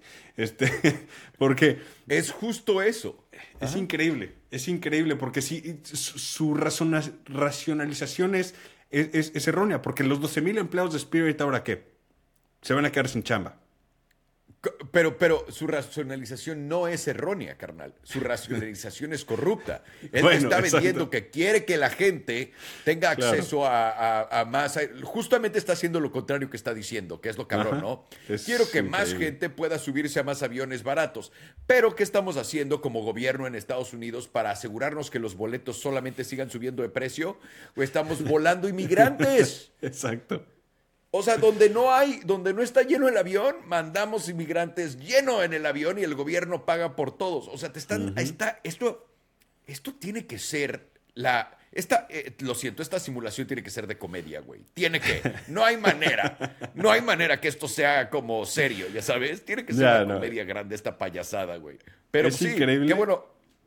Y, y, lo que sí nos da es un vistazo a lo que va a pasar con esa fusión posible de Hawaiian Airlines y Alaska. O sea, por si tenías eh, duda de que iban a poderse unificar ellos, olvídate, ni de chiste. No, están buscando, acuérdate, las aerolíneas son rescatadas por el gobierno, ¿sí o no? Exacto. Eso quiere decir Cada que la gente y las grandes. Eso quiere decir que las aerolíneas grandes están mega metidas en el gobierno y el gobierno tiene y la gente en el gobierno tiene una gran parte de interés en que estas aerolíneas sigan rompiéndola. ¿Y cómo lo pueden hacer? Pues asegurándose que no haya mejores opciones más baratas, porque no es lo que están buscando por más que les digan, y también haciendo que, pues, llenando los, vuelos de tus otras aerolíneas con, güey, si no hay suficientes personas que quieran pagar el boleto, no hay pedo. Podemos meter a Juan, a Ahmed, a, a y a todo el mundo en este puto avión y vámonos, güey, lo pagamos todos de una. Y lo increíble, JetBlue también abajo casi 9% en la semana, pero ¿sabes quién está arriba? American Airlines, Delta, United. Pero qué sorpresa. ¡Qué locura! Nunca lo hubiera visto venir, ¿no? Es de, por el amor de Dios, por el amor de Dios. Bueno, pues ahí está. De aquí pasemos al Crypto Update, pero no vamos a hablar de precios. Vamos a dejar que el buen Deluxe nos dé ese análisis. Empecemos con el ETF de Bitcoin, Ro. ¿Dónde, dónde quieres empezar con esto? Porque acaban de salir. Pasemos por los números del día 1, porque eso es interesante. O sea, el volumen total fueron 4.600 millones de dólares en ETFs en un debut de un sector de ETFs, que sí es un récord, se lo vamos a dar, sí es un récord, pero el ganador indiscutible fue Grayscale, el segundo lugar fue BlackRock y el tercero Fidelity. 700 mil inversionistas individuales, lo cual sí es bastante porque es más o menos como dos veces la cantidad de personas que tendrían el QQQ en un día, que es el, índice del Nasdaq, digamos, del Nasdaq 100. Eh, ya van más, a, una semana de, que pasó, ya van más de 10 mil millones de dólares en volumen. Al día de hoy, el 90% de todo ese volumen se va en solo estos tres ETFs que mencioné, de Grayscale, BlackRock y Fidelity. Pero el precio de Bitcoin no ha cambiado en lo absoluto, al revés, ha ido a la baja. ¿Y quiénes también van a la baja? Pues todos los subsecuentes, los mineros de Bitcoin, Coinbase que iba a ser el, supuestamente que iba a tener control de todos esos Bitcoins. Al final del día, todos esos beneficios que se estaban especulando y por lo cual subieron tanto estas empresas, pues no se están consolidando para nada. Sí, y, lo que es más o menos y lo que la gente está intentando justificar es esto. Mámate esta, güey. ¿Estás listo? ¿Estás listo? Están diciendo, la razón por la que está bajando el precio es porque están liquidando a Grayscale. Y dice, ok, ah. la gente que, espérame, la gente que tiene GBTC está liquidando. Entonces están liquidando por dólares. Pero entonces, ok, están liquidando, sí. Y eso quiere decir que tienen que mandar los Bitcoin que estén liquidando a Coinbase. Entonces están mandando un chingo de bitcoins a Coinbase, ¿no? Es de, ok, pero si lo están liquidando, alguien lo tiene que estar comprando. Esto es número uno, ¿no? O sea, no, no estás vendiéndole a nadie y se queda nadie con tu activo. Exacto. Entonces, eso es número uno. Y dos, esto quiere decir que pueden comprar y vender fuera del sistema de Bitcoin una cantidad brutal de dinero y no afectar al precio. ¿Qué otra cosa hace lo mismo, Ro? Mm, ¿El oro? El oro lleva oh, décadas y la plata también haciendo esto por mucho tiempo. Décadas. ¿No? Ajá. Ok. Pues eso es lo que la gente se niega a creer todavía en verdad. Ven los inflows, los inflows son gigantes. Están diciendo, los ETFs, el top 10 de los ETFs más comprados tiene los 3 de Bitcoin en el top 5. Ok, ¿dónde está el precio moviéndose? No, es que entre ellos están ahorita corrigiendo todo este movimiento y entre ellos están comprando y vendiendo. Exacto, exacto. Entre ellos están comprando y vendiendo y el precio no cambia porque esa oferta y demanda está en otro lugar, no está tal cual. Y es lo que simplemente la gente no quiso escuchar desde el principio. Y ahora, una vez más, Ro, no te estoy diciendo que no vaya a volver a subir, no te estoy diciendo que vaya a bajar, no te estoy diciendo que se va a ir a cero, no te estoy diciendo que se va a ir a 100 mil. Simplemente ahora está en el control de estos tíos y estos tíos van a hacer lo que quieran en la agenda que quieran, cuando ellos quieran que suba, que sí, que ellos que baje, perfectamente y lo pueden hacer, adivina cómo, con papel. Esto es, esto es algo que la gente no comprende. tengo dos bitcoins, ¿no? Y tengo dos ETFs, listos, acá. Lo que tú, Rodrigo, puedes ver en la cadena son mis bitcoins. Pero yo tengo dos de estos contratos listos aquí, ¿no? Mis dos ETFs. Pero, güey, ¿qué me detiene a decir que tengo 27 de esos contratos y vendo esos contratos sin tener el Bitcoin? Y yo sé, la gente va a decir, pero Alejandro, se va a notar. Pero ¿cómo sabes? Que hay 27 pendejos que compraron 27 bitcoins. Entras de nuevo en los dark pools como lo hacen con todas las cosas. Es lo que no entienden. Sí, puede que tengan estos dos bitcoins y que te hayan vendido la idea de que vendieron y movieron estos dos bitcoins. Pero hay 27 de esos papeles y no hay forma de que sepas que hay 27 de esos papeles. Y mi cosa favorita en el mundo es esta. La gente que cree que Wall Street, por alguna razón, con Bitcoin es ética. Pero con todo lo demás son unos manipuladores. Pero con, ah, exacto, con todo, todo. Menos Bitcoin. Con Bitcoin, no, van a, no van a generar ese tipo de cosas. Es imposible. En el librito dice que no. También otra cosa favorita de las cosas que me comentan en Twitter. Les puse, tengo un, un screenshot, Ro. De, de, alguien con lo que estábamos platicando cuando estábamos entre todo lo de crear un exchange y que no, donde en febrero creo que es febrero 15 o febrero 20, eh, algo así, del 2023, cuando el precio estaba en el piso, me dice, todos los bancos, los bancos más grandes, están forrándose de esto, de Bitcoin y de Ethereum. bla, bla, bla, bla, bla. Y me sigue contando otras cosas de esto, ¿no? Y yo digo, tiene sentido. Vale, y yo de pendejo no me metí. ¿Por qué? Me dio miedo que los bancos estuvieran y las instituciones grandes cuando dijeron que ellos no podían entrar. Lo que yo creí que estaban haciendo era fomeándonos, pero nos dijeron lo que estaban haciendo. Literalmente nos dijeron, ¿no? Los, como nos dijo el banquero, los banqueros en, En, España y Andorra también nos dijeron qué es lo que iban a hacer. Aquí también nos lo dijeron en la cara, pero yo no les quise creer. Ese fue error mío en ese entonces. Pero fue lo que fue. Compraron todo el fondo y se forraron hasta arriba. Y la gente dice ahorita, ¿Tú crees que de verdad ellos están dispuestos a, violar la ley para comprar Bitcoin? O sea, de verdad, ellos acaban de comprar ahorita. Me estás contando entonces, solamente para entender esto, BlackRock, BlackRock, que tiene una computadora que dice qué es lo que va a pasar, cabrón. Ajá. Que es la que usó la Reserva Federal para predecir el comportamiento de la inflación y los efectos que iba a tener nuestra economía para poder hacer lo que están haciendo. Esos güeyes compraron Bitcoin en 47, en 46 mil dólares. Sí, güey, sí, sí, sí. Tienes razón. Tienes completa razón. Y eso es todo mi pedo. Que es algo tan obvio. Lo único que quiero es que la gente despierte y que entiendan esto. Porque si te están vendiendo ahorita, pues va a haber mucha presión de venta por tantito rato. Tienes que, ser. Y ahora, ellos hacen varo cuando? Compran abajo, ¿no? No, nada más. Venden aquí arriba. Y las comisiones que ganan por el, por el manejo de esos Entre todo eso entre todo eso. Pero rápido, solamente el trade. Compras en 20 o en 15, vendes en 45, sorteas en 45 hasta donde quieras dejar de poner presión eh, para vender. ¿No? Entonces, hiciste dinero en la subida, hiciste dinero en la bajada y ahora vas a volver a comprar abajo y seguir haciendo dinero. La gente cree que solamente, este es un concepto que todo el mundo tiene mal que solamente van a hacer dinero si Bitcoin sube a 100 mil dólares. Y no, ya te hicieron literalmente de 15 a 45, 30 mil dólares de delta por Bitcoin. Y ahora, en la bajada esta, están sorteándote y ahí tienen otro delta de cuántos miles de dólares por Bitcoin. Eso ya les dio un delta como si se hubiera ido a 100 y hubieras comprado en cero, cabrón. O sea, eso es lo que la gente no quiere comprender. Por alguna razón les cuesta mucho trabajo entender. Pero eso sí, Puedes buscar como eh, JP Morgan y hay todos estos artículos de bancos de cómo han manipulado Forex, ¿no? Que son monedas, o sea, literalmente eh, eh, monedas nacionales. Han manipulado todos los metales, han manipulado el mercado de valores, la bolsa de valores, han manipulado todos estos y los han multado por miles de millones de dólares. ¿Cómo es que la adorable gente que está peleándose contra esta idea cree que en verdad JP Morgan no va a manipular Bitcoin? ¿Cómo? ¿Cómo? Perdón, es que me vuela la cabeza. Entonces, eso es lo que son los ETFs de Bitcoin para todo el mundo. Ahí está. Querían y rogaron. ¿No? Por favor, que venga el dinero grande. Ahí está, carnal. Y ahora te van a venir a jugártela de manera potente. Y ahora sí, vas a tener que, o eres trader o no vas a poder usar para nada las mismas métricas que usábamos antes con cripto. Esto es más o menos lo que también quiero decir porque ya no tiene nada que ver con cuántas carteras tienen Bitcoin que se está moviendo, cuántas carteras no tienen. Te lo escondieron. Ahora ya todo se va a empezar a mover en papel y van a justificar los movimientos por cómo vendieron papel. Y ya, se acabó. Es todo.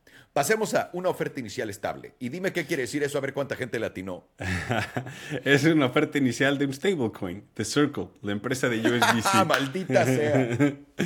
Están aplicando para su oferta inicial después de que su salida vía SPAC colapsara en el 2022. Eh, Recuerdas que se echaron para atrás porque tenían miedo de que el SEC les metiera extra regulaciones, los forzara a cerrar y demás. Pero desde ese entonces eh, los habían valuado en 7.700 millones de dólares. Vamos a ver en qué se evalúan el día de hoy al salir al mercado tradicional pero lo van a hacer de manera correcta. Van a tener que ir en el roadshow, hablar con inversionistas institucionales, compartir su información confidencial abiertamente. Así que esto en general es una buena señal para Circle como tal, porque al parecer ya están preparados para poder realmente poder abrir sus libros de manera correcta. Entonces, esto ¿Qué los ayuda? Pues las tasas altas, porque en el 2022 no existían las tasas altas, eran casi cero. Entonces los números, o sea, vamos a ver esos números jugosos que están generando ahorita, que seguramente por qué quieren salir al mercado antes de que les empiecen a bajar las tasas, porque dicen, hey, ve mis flujos, eso se va a mantener por todo este tiempo. Es como, no, solo se van a mantener de acuerdo a las tasas que estén eh, eh, ahí. Entonces... ¿Eh? Quieren enseñar esos múltiplos y retorno récord, como esto es de aquí solo para arriba. Es como, ok, suerte, pero es lo que están haciendo. esa es la oferta inicial que se viene. Ahí está, para que todo el mundo sepa y lo vea. Y sí, como dices, excelente análisis del por qué. Eh, estoy completamente de acuerdo. Y ahora, GameStop se rinde. ¿Qué tiene que ver GameStop con cripto para los que no nos acordamos? Hace un par de años, no sé si te acuerdas, pero GameStop lanzó su marketplace de NFTs que era, eh, anunció y, y, anunciaron esta semana que lo van a cerrar. No por falta de uso ni porque supuestamente no, no tenga sentido, pero es sus preocupaciones de la regulación que se les viene y dicen, no, es que tenemos que, estar todo al día porque el SEC nos puede atacar por tener nuestro marketplace de NFTs. Ok. Eh, no, no nada más que el volumen que tienen es menos de un por ciento de cuando lo lanzaron eh, y todo el hype y todo esto y el costo enorme que representa mantenerlo vivo. No, eso no. Es el miedo al SEC que tienes que decir, no sabes qué, somos un negocio que hace las cosas bien, entonces vamos a tener que cerrar nuestro marketplace de NFTs porque hay que, hay que ser responsables y comportarnos éticamente porque eso es lo que es. En fin. Qué cracks. Adiós al marketplace. Claro, se acabó. Se acabó. Eso, bueno, eh, fue bonito mientras duró, güey. Fue muy bonito mientras duró. Eh, aquí lo único que tengo que decir es, ojalá y saquen unos CTFs de los NFTs de, GameStop, güey. Ah, igual y con eso, pues ya va a subir todo muy cabrón, ¿no? Es lo que yo les sugeriría al SEC, que los ETF. Sí, sí, sí. Digo, o sea, deben de hablar con algún fondo grande. Chance Ark y Cathy Wood se rifa. Ella se rifa con ese tipo de ETFs. Imagínate, güey, imagínate. Grande. Pues bueno, vamos sin más ni más al análisis del gran Deluxe. Venga. Sin más ni más, Deluxe, bienvenido, tío, ¿cómo estás? Pues un poco triste, un poco triste, porque quería comprarme un gorrito de, conductor de locomotora y creo que han volado todos. Están todos en el tren del dinero con su gorrito y me he quedado yo sin. Se agotaron. ¿Te lo puedes creer? ¿Te lo puedes Se agotaron. Ah, no puede. Pero es que yo sí lo puedo creer con todos estos ETFs y lo que está pasando con Grayscale. Es más, démosle de lleno desde el principio. ¿Cómo ves todo lo que está pasando con Grayscale? Lo veo esperable. Es que eh, lo, lo que me sorprende es que la gente se haga como el, oh, ¿y esto? ¿Cómo que, han sacado todos los ETFs en spot de Bitcoin y no está ya en 100.000? Hombre, pues porque es el típico evento de compra el rumor, vende la noticia. Está claro que vendrá el halving, que está claro que vendrán nuevos ETFs, por ejemplo Ethereum, aunque primero tienen que pasarlo de security a commodity, que ahora ya no interesa tanto que sea security. Vamos viendo ahí cómo, cómo las cosas depende de cómo no nos interesan. Entonces, Quedan eventos alcistas a lo largo de este año. Obvio, no estoy diciendo que nos vamos a los 14.000. Tranquilos, ya superé esa fase, ya la superé. Pero lo que, lo que sí veo, lo que sí veo es que obviamente tenemos que corregir. ¿no? Veníamos subiendo muy fuerte. Siento que los 37, 38 mil dólares están para la próxima semana, posiblemente ya a la vuelta de la esquina. Creo que vamos a perder los 40.000. Y todo esto es porque los ETFs se están utilizando como una puerta de salida. Quizá la gente no se informó en su día, pero Grayscale es, si no el mayor, uno de los mayores poseedores y holders de Bitcoin, con más de 600.000 unidades. ¿Qué ocurre? Que lo curioso de esos Bitcoins, que son los famosos GBTC de Grayscale, ¿no? Bitcoin de Grayscale, es que estaban con descuento. Como no se podían vender con la facilidad que ahora se pueden gracias al ETF en Spot, que por ahí era que estaban presionando tanto, es que de repente tenían un descuento, porque la gente, pues obviamente no era lo mismo que comprar Bitcoin. ¿Qué beneficios? Si tengo más comisiones y además no lo puedo vender igual de fácil, ¿por qué compraría? Pues porque tienen un descuento. Hoy día lo tienen en positivo, pero todos. Es decir, no hay nadie que tenga GBTC y no esté en positivo. Será el, último que ha comprado, ¿no? Cuando salió del ETF, quizá ese sí le está perdiendo. Pero los que venían de antes del ETF, todos están en positivo. Entonces, ¿qué pasa cuando todo el mundo está ganando dinero? Que pasan por caja. Entonces lo que estamos viendo es, pum, meto 20.000 bitcoins, pum, meto 4.000, pum, meto 9.000. ¿Por qué? Porque alguien tiene que distribuir. Entonces creo que estamos viendo un evento de distribución, está siendo moderado porque hay mucho FOMO. Recordemos que estamos en codicia tanto en el mercado tradicional como en el mercado cripto y ver que estamos cayendo, y hemos caído ya, es que parece que no, pero desde máximos hasta el día de hoy ya va un 17% de caída. Es una brutalidad. Desde que han salido los ETFs hemos perdido un 20% prácticamente de la cotización de Bitcoin. Pero bueno, como estamos en 40.000, o bueno, 41.000 ahora que estamos grabando esto, parece que no ha pasado nada porque hace un año estábamos en 16, ¿no? Siento que la gente no se da cuenta de que los ETFs han sido una excusa para institucionalizar Bitcoin, hacerlo todavía menos atractivo, porque al final del día se perjudica su fundamental, y para dar una puerta de salida de nuevo, una excusa a los institucionales que querían tomar beneficios y que obviamente, como sabían que esto iba a ocurrir, porque son los que están detrás de todo esto, eran los que estaban presentando los ETFs, son amigos de los de que están en BlackRock, amigos de los que están en la SEC, pues al final del día son los que han ido acumulando y han hecho el DCA bien hecho, ¿no? Pero ¿cómo? a ver, a ver, Delox, por favor, dime esto, por favor, porque me dijeron en X una persona que no tiene foto de perfil me dijo lo siguiente. Eh, o sea, ¿cómo es que ellos están distribuyendo si no tenían permiso de comprar hasta que aprobaron los ETFs? Apenas mm. pueden comprar este Bitcoin. A ver, ¿Cómo yo está creo, pasando eso? Yo creo que es, yo creo que es, y voy a parafrasear a otro usuario también sin foto, creo que es porque lo que quieren es darnos la oportunidad de que todos podamos ser ricos y que nos podamos reincorporar al tren del dinero, porque todavía ah. caben más pasajeros. Creo que tiene más sentido. Pero ya no había gorritos. Pensé que ya no había gorritos. ya todos los compraron. ya todos se fueron, Ya todos se fueron. desde aquí, es que eh, lo estoy viendo un poco desde fuera y, sé que habrá gente que crea que nos estamos riendo de la caída, ni mucho menos. De nuevo, em, obviamente Yo es divertido. Me chingaron todo el tiempo. No, no, no, no, no, no. Ah, este güey compró en 150 mil, ¿no? Porque, jódate, 69 mil a la verga. Y luego dicen, vendí en 20 mil, vale.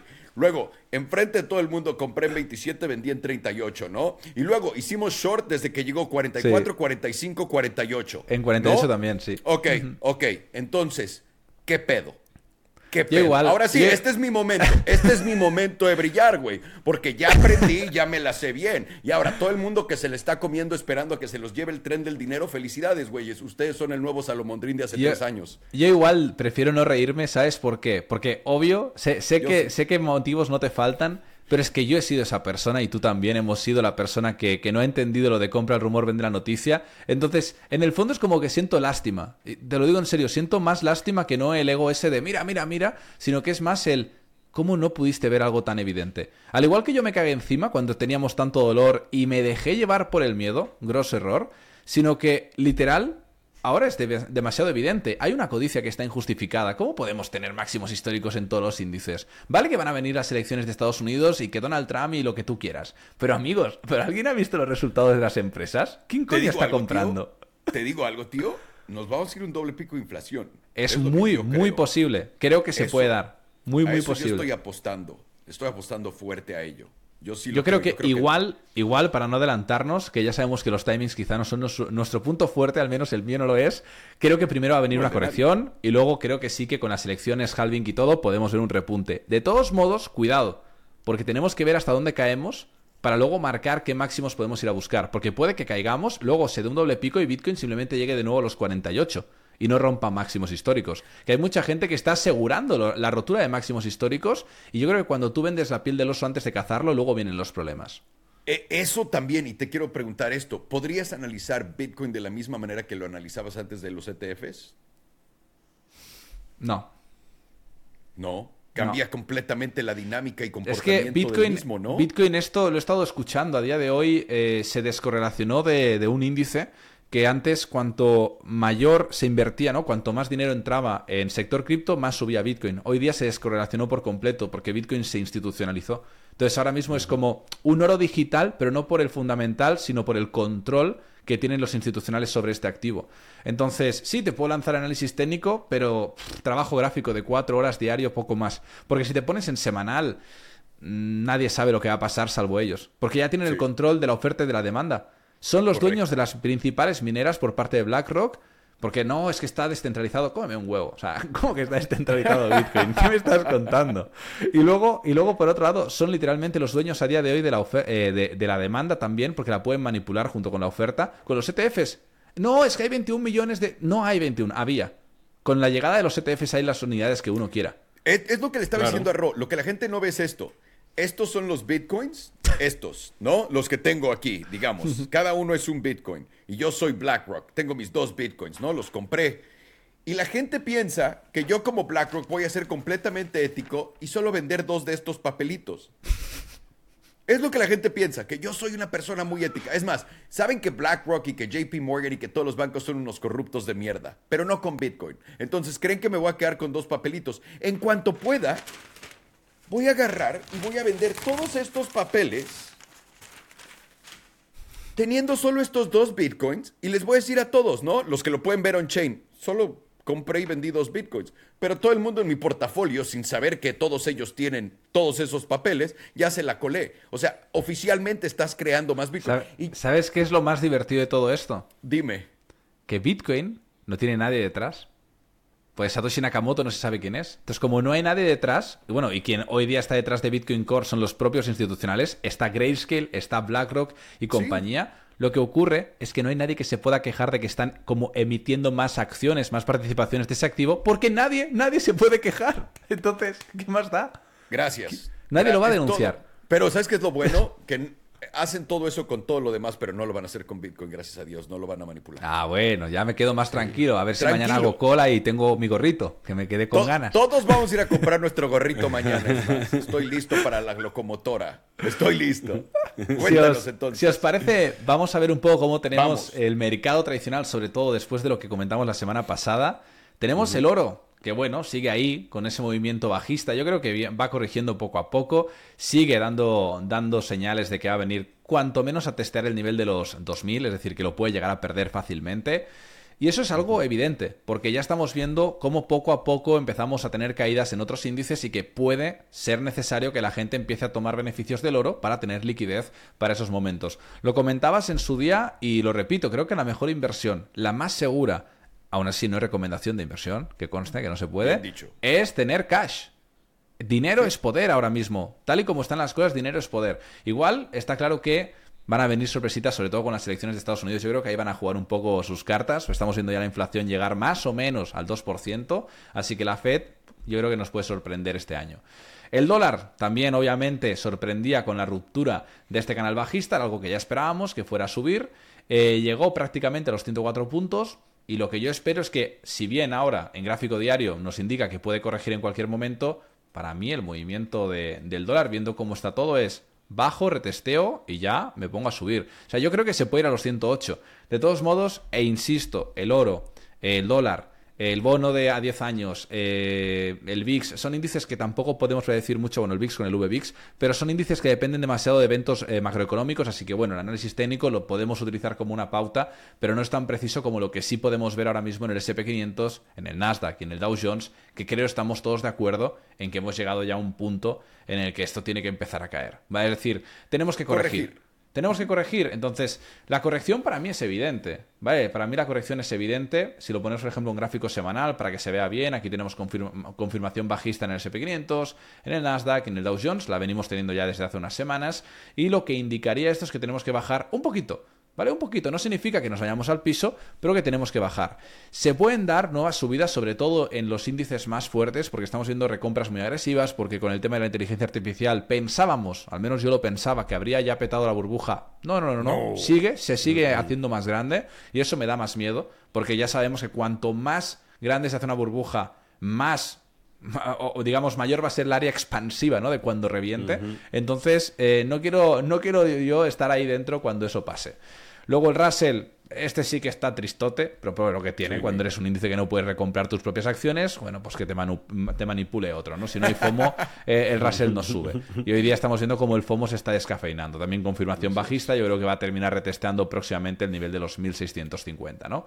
El VIX, que te pusiste tú ahí en, en largo, bueno, pues ahí está, ¿no? Bien subiendo, espero que estés contento porque yo creo que esto acaba de empezar. Creo que acaba de es justo lo que te digo, empieza apenas. hay muchos conflictos ahorita eh, fuera que todavía no nos han traído al malo de la historia, todavía no han declarado la guerra. Solamente estamos bombardeando mm. lugares, ¿ok? Solamente estamos, nada más. Estamos dando probaditas, ¿no? A ver cuál, a ver cuál salta. A ver cuál, exacto. Solamente estamos bombardeando ahorita, entonces todavía no hay nada declarado. El día que declaren lo que vaya a pasar es cuando voy a vender mi posición en el VIX. Me, encanta también, y, y, lo digo obviamente desde, desde el respeto, pero me, encanta ver cómo hay guerras que dejan de ser interesantes no cuando acaban, sino cuando ya no hacen que el precio suba. Ah, o que el precio caiga. Cuando ya no puede... Ucrania-Rusia, nadie habla de eso ya. Es como, uy, ya no, es, ya no es popular eso, ya no está trending. Y es como, amigos, sigue habiendo esa guerra. Y, me, y, me, entristece, me entristece cómo manipulan las noticias para que nos interese lo que toca y ya está. Entonces, bueno, cuando venga la próxima guerra veremos cómo esto se dispara, ¿no? Luego tenemos el KBE para ver un poco la situación eh, con, con, la crisis bancaria o la posible potencial crisis bancaria de Estados Unidos, que para sorpresa de muchos, pues mira, esta área que teníamos marcada aquí desde hace tiempo porque piensa que yo marqué todo esto, desde, desde que tuvimos esta caída, marqué la línea verde, la línea roja y la línea neutral. Pues mirad, para que luego la gente dude un poco de estos niveles, pero mirad cómo ha sido de precisa que al cabo de meses, meses, meses hemos retestado este nivel y para abajo, ¿no? Bueno, parece ser que los bancos no están tan saludables como nos intentan hacer ver. Yo siento que realmente hay dolor, lo estamos viendo. De todos modos, obviamente, si la Fed va mitigando la inflación, si vemos que poco a poco eh, hay buenos resultados, todo parece más o menos bien, pues se pueden adornar los números. Pero la realidad es que hay bancos que hoy día son muertos andantes. O sea, es la realidad y serán absorbidos por el papá de todos los bancos, JP Morgan Chase, porque eso fue lo que le trajo todos los beneficios. ya, que este hablas de, de, JP Morgan, Quería, agregar, que, quería agregar un dato, y es que cuando hablabas de que ellos iban a manipular la, el tema con los ETFs, amigos, cuando sacaron a Champagne Zhao de Binance, y salimos aquí a decir, mirad, es que la multa que les han puesto, esto y lo otro. En Twitter, también gente sin foto, ¿no? Eh, que son todos los más listos. Siempre. Te, ponían, eso, eso no es nada. Mirad, a JP Morgan, ¡pum! Le metió un multón de no sé cuántos billones, al otro no sé qué, al otro no sé cuántos. Y digo, ahí te das cuenta de que esos son los primeros cabrones de todos. Y, los más grandes. Entonces, ¿qué pasa? ¿Que ahora con Bitcoin se van a portar bien? Claro que sí, claro que Claro, es diferente. Es diferente, es la libertad total. Sí, obvio, obvio. Mira, lo, lo, que también quería agregar, me gustó que Donald Trump está en contra de las CBDCs. O al menos es lo que está diciendo. Esto lo dejamos ahí. Pero eso es también la narrativa de Ron DeSantis. Es porque es justamente lo que sabe que la gente está buscando ir en contra. Y dice, pero, tengo que salir a decir esto porque es lo que la gente quiere escuchar. Eso a Donald Trump le da igual las CBDCs. Quiero que Pero por eso, por eso es tan buen político. A mí me eh, encanta ah, porque es muy bueno, es muy bueno manipulando. Es, el mejor, es el mejor de todos y he visto a muchos políticos que son muy buenos contar estas mamadas. Es el mejor de todos. Se Pero saben las mejores palabras. Exacto. I know the best words. Exacto. Pero me, gusta. La realidad grande de esto, de, de piénsalo así, Deluxe, las CBDCs. ¿Cómo crees que se van a ver las CBDCs? ¿Te van a mandar algo a tu cartera cripto? ¿Te van a, no? ¿Te van a mandar un gorrito, el tren del dinero y adentro va a venir tu cartera donde tengas acceso a CBDCs, Las CBDCs van a ser lo mismo que tenéis ahora, pero peor, más limitado, más controlado y sin efectivo. es decir, olvídate, olvídate del control que puedas tener hoy día. O sea, a lo que voy es, ¿cómo te van a cambiar y te van a dar CBDCs, según tú?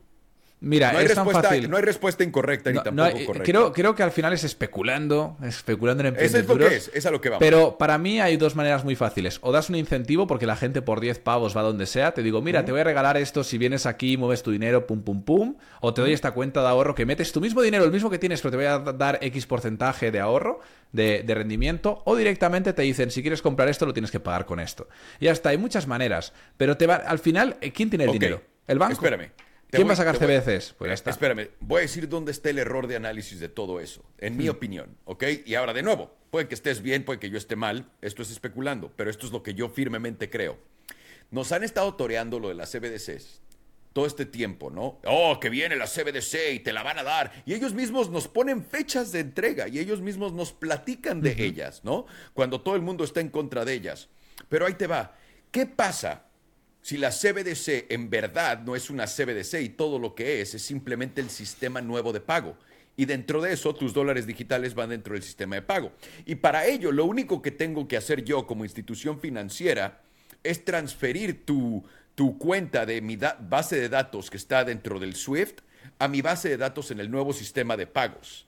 Y tú nunca te vas a dar cuenta que tu dinero cambió a ese. Porque eso es lo que van a hacer. Es una estupidez. Lo, que están haciendo hmm. es torearnos a todos de que nos van a dar la elección de toma esta CBDC. Es brother. Va literalmente a ser como el dinero funcione y ya. Es todo lo que es. Son los canales de por dónde va a pasar hmm. el dólar y va a pasar todo esto. Por eso te lo anuncian tanto y por eso políticamente lo hmm. usan. Nunca voy a dejar que te den una CBDC. Pues no, güey, nunca te van a dar una CBDC. Lo único que van a hacer es cambiar tu base de datos y ya. Y cómetela entera. Me, gusta, me, paso de bando, me, voy con tu punto. ¿Te vienes conmigo? me, has convencido, me gusta. Vete al tren del no dinero. Me voy al tren de la pobreza. De las no CBDCs, de las CBDCs encubiertas. Es el tren de la pobreza, vente, vente conmigo. Ro, ¿te quieres venir al tren de la pobreza o tú si crees que te van a dar CBDCs? No, yo ya me subí hace tiempo, me voy al tren de la pobreza porque así no los van a meter. Eh, a, lo mejor, a lo mejor volaron, volaron los gorritos por ese tren, a lo mejor, ¿eh? A lo mejor estamos eh, equivocados. Es muy posible. ¿Qué decías? No, al final del día las bases de datos es lo que son. O sea, y los bancos ya lo tienen. De por sí ya saben qué es lo que gastas. Cuando usas una tarjeta de crédito, ya saben qué es lo que gastas. Cuando usas cualquier forma, si no es efectivo, está siendo anotado tu gasto. Es así de sencillo. Rastreado, manejado, como lo quieras ver. Entonces, ¿en dónde vivan esas bases de datos? Eso es lo de menos. ¿Qué importa? Es quién tiene acceso a. Y eso es lo que siempre ha importado. Y al final, al parecer hasta ahorita nos importa. Ok. Es, es correcto. Y ahora ahí te va la otra. Platicamos, eh, estábamos en Andorra Deluxe eh, platicando con los banqueros y los banqueros nos decían, vamos a hacer que nadie pueda tener más de tanto dinero en cash. Eso es algo que ya están haciendo, ¿no? Y la CBDC no hay, no hay palabra de ello. Y la otra cosa es, ¿quieres, ¿quieres mandar Bitcoin en Estados Unidos? Esto la gente no comprende esto.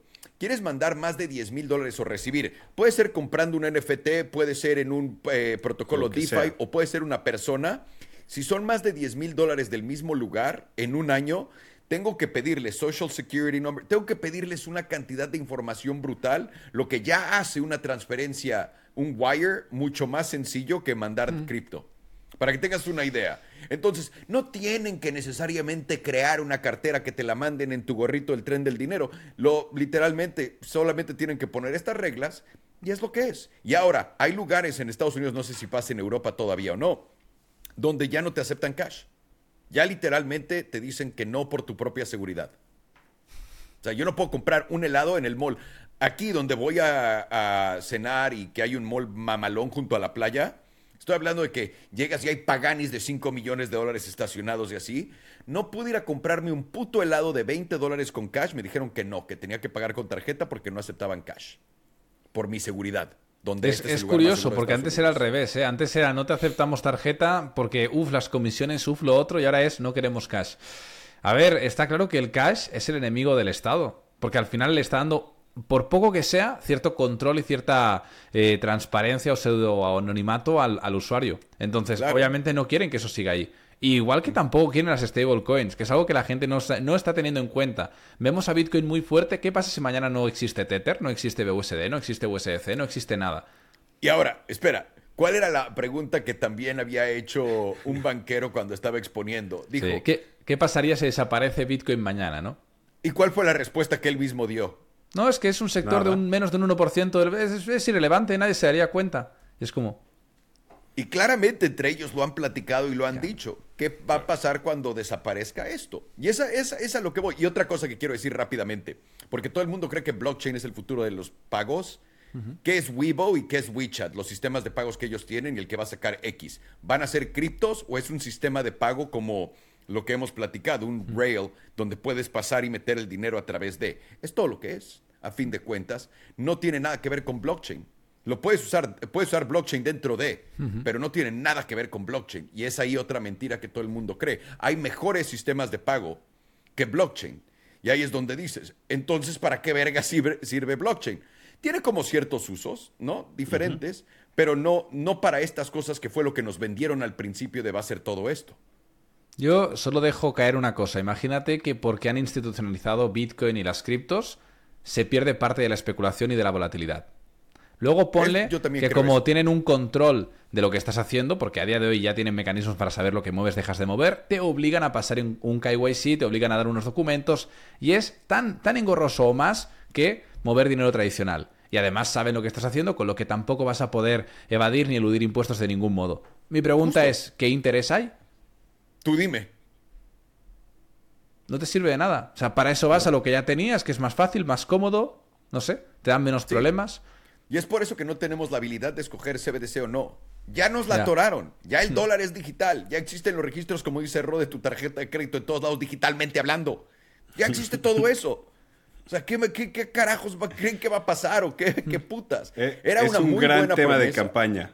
Es un gran tema de campaña que te genera. Claro, por supuesto, es lo que está diciendo Trump. Entonces ahí se queda eso. Correcto. Pues para terminar, quería comentaros que aquí la tenéis, lo avisamos, lo dijimos, ¿eh? para que luego digan, aquí tenemos el bono a 10 años, junto con el resto subiendo con fuerza, recuperando el 4%, ya está en 4,14. Y la verdad que esto eh, es normal, es de esperar porque vemos un dólar fuerte, estamos viendo buenos resultados de, algunos indicadores, de algunas noticias eh, macroeconómicas y esto al final da la excusa perfecta de pensar que van a mantener los tipos, eh, los tipos por más tiempo y que por lo tanto no los van a, no van a, digamos, pivotar en marzo como se estaba esperando, que pensaban que ya íbamos a bajar y quizá no. Ahí te va, yo sí creo que van a bajar los tipos en marzo.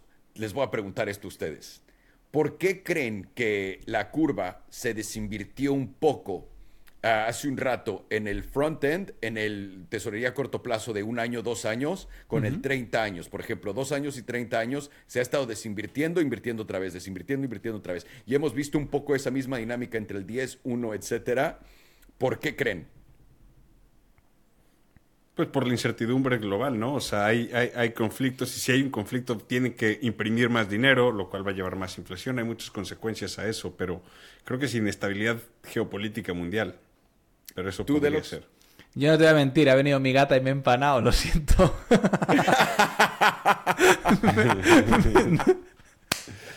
fui asaltado, fui asaltado. Hice como en clase de que no escucho la pregunta y me quedo callado a ver si Ron me salva. ok, entonces tú estás viendo el bono a 10 años subir y dices, lo que va a pasar es que eh, la gente cree que va a haber... Bueno, es la incertidumbre lo que está haciendo, es lo que estás diciendo. yo creo sí. de que puede... Ok, es lo que ustedes dicen. Personalmente yo creo que está midiendo el mercado a dónde va. ¿Por qué? Va a haber otra ola de inflación.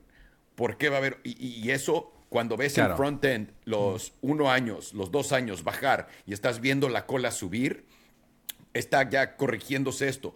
¿Cómo? Si bajas los tipos inmediatamente y no mucho, puedes ofrecer dinero más barato. Y yo creo que el mercado nos está diciendo que a largo periodo de tiempo definitivamente va a haber inflación. Esto es la confirmación de ello. Pero en corto periodo de tiempo vamos a actuar como si no hubiera inflación, pero después vamos a tener inflación una vez más. Lo que yo personalmente creo va a pasar es, piensa en esto como el bicho, ¿no? En el 2020 que todos estábamos en la baba, no sabíamos qué estaba pasando, pero la economía se había alentado y tenían que imprimir un chingo de dinero. Entonces encuentran la excusa, el bicho. Ok, vamos a usar eso para imprimir un chingo de dinero y le vamos a echar la culpa a inflación a, a intentar proteger a la gente. Un tipo de evento similar, no de ese tipo de magnitud, es lo que va a pasar cuando declaren la guerra y que nos traigan al malo de la película esta vez, cuando nos digan con quién es el pleito. Una vez que no nada más nos digan Irán, que pongan caras como lo hicieron con Putin para que le puedan tirar la culpa de la inflación, de todas estas cosas horrendas, bla, bla, bla. Una vez que hagan eso, van a decir, güey, es que la inflación se está disparando, vamos a tener que bajar tipos para, bueno, primero vamos a bajar tipos para poder ayudar a la gente en el problema de lo que sea, la inflación se está disparando y personalmente no estoy diciendo que van a bajar tipos para siempre, yo pienso que sí van a bajar tipos por un rato y luego los van a volver a subir y vamos a estar en un va y viene como lo estuvo en los 70s, 80s, idéntico. Espero, espero que te equivoques, ¿eh? porque los 70s fueron durísimos, ¿eh? fueron durísimos. pero Estamos haciendo lo mismo con la masa monetaria. Hemos expandido la masa monetaria brutalmente y ahora estamos ajustándola. Soy, soy consciente de que mienten más que hablan, ¿vale? Parto de esa base. Pero aún y así, es quizá peco de ingenuo, pero yo recuerdo muy claramente, sobre todo cuando empezamos a ver las subidas tan agresivas de 75 puntos una tras otra, que Powell siempre decía, no queremos que ocurra el doble techo de inflación que tuvimos en los 70. Y todo el mundo le cree, ese es el problema. Hmm. Todo el mundo de verdad cree que lo que te dice ahí, que dice yo voy a dejar esto abajo, etcétera. Y yo le creí todo este tiempo, hasta que te dije, vi en uno de esos directos que nos está mintiendo el hijo de puta. Aquí ya hay algo, aquí hay mentira. Y una vez más, el mercado en Estados Unidos ya encuentras préstamos a 0%. Ya los hay en coches, por ejemplo. En casas se fue a 8% y está a 6%, 6.2% en este momento si tienes crédito perfecto. Entonces hay una bajada considerable y al mismo tiempo ha habido una reducción en los precios. Por lo que, relativamente hablando, este es el fondo local de lo que sigue. Yo creo que esta recesión no viene hasta el 2026. Bueno. Eso es lo que yo digo. Y, si es que llega, al final del día, si es que llega una recesión, al final, o sea, si van a seguir em- empujando la, lata, o sea, pateando la lata más adelante, ¿cuándo va a llegar una recesión? Cuando algo realmente se rompa. ¿Y no, qué es lo que se va a romper? Y más, si empieza una guerra, menos va a haber recesión. O sea, tiene razón por, por, la, eh, por, la, por la actitud que toman ellos, pero donde nos estamos perdiendo es el problema que tenemos con inteligencia artificial que es real, desempleo sí va a haber una cantidad de desempleo brutal en otros tres años. O sea, no es... Eh, pero es, que tal, tal y como lo planteas, tal y como planteas, es posible que esquivemos la recesión, pero porque entremos en esta inflación, que es un e, es, para mí un bache inflación, tío. Llevamos Estamos en esta inflación. ese melón, ese, melón iba a abrir, que quizá ya estamos en esta inflación y aún no, nos hemos dado cuenta. No, hemos estado por tres años. Ahora toca otro pico de inflación, sencillo. Es idéntico mm. que el 70 80 porque estás reestructurando la masa monetaria, quieras o no, y la manera en la que el mundo se está vendiendo y comprando. Justamente por eso, por lo que dice Sale, es por lo que creo que no van a, bajar las tasas. Justamente por eso. Porque, o sea, otro pico de inflación traería consecuencias mucho más negativas que mantener las tasas altas. No, porque ellos saben que todo va a bajar de precio con inteligencia artificial a cierto punto. Ellos, ya, pero no de todos ellos, lo dicen. Va a haber una cantidad de abundancia ridícula. Elon Musk mismo te lo dice. Entiendo que dices ahora, espérame, espérame. Entiendo que dices eso. Entiendo perfectamente que es imposible para nosotros entender que están más cerca de lo que creemos. Y la otra cosa que quiero decir es, el crecimiento de inteligencia artificial es no exponencial, es algo que nunca habíamos tenido en nuestras vidas, jamás.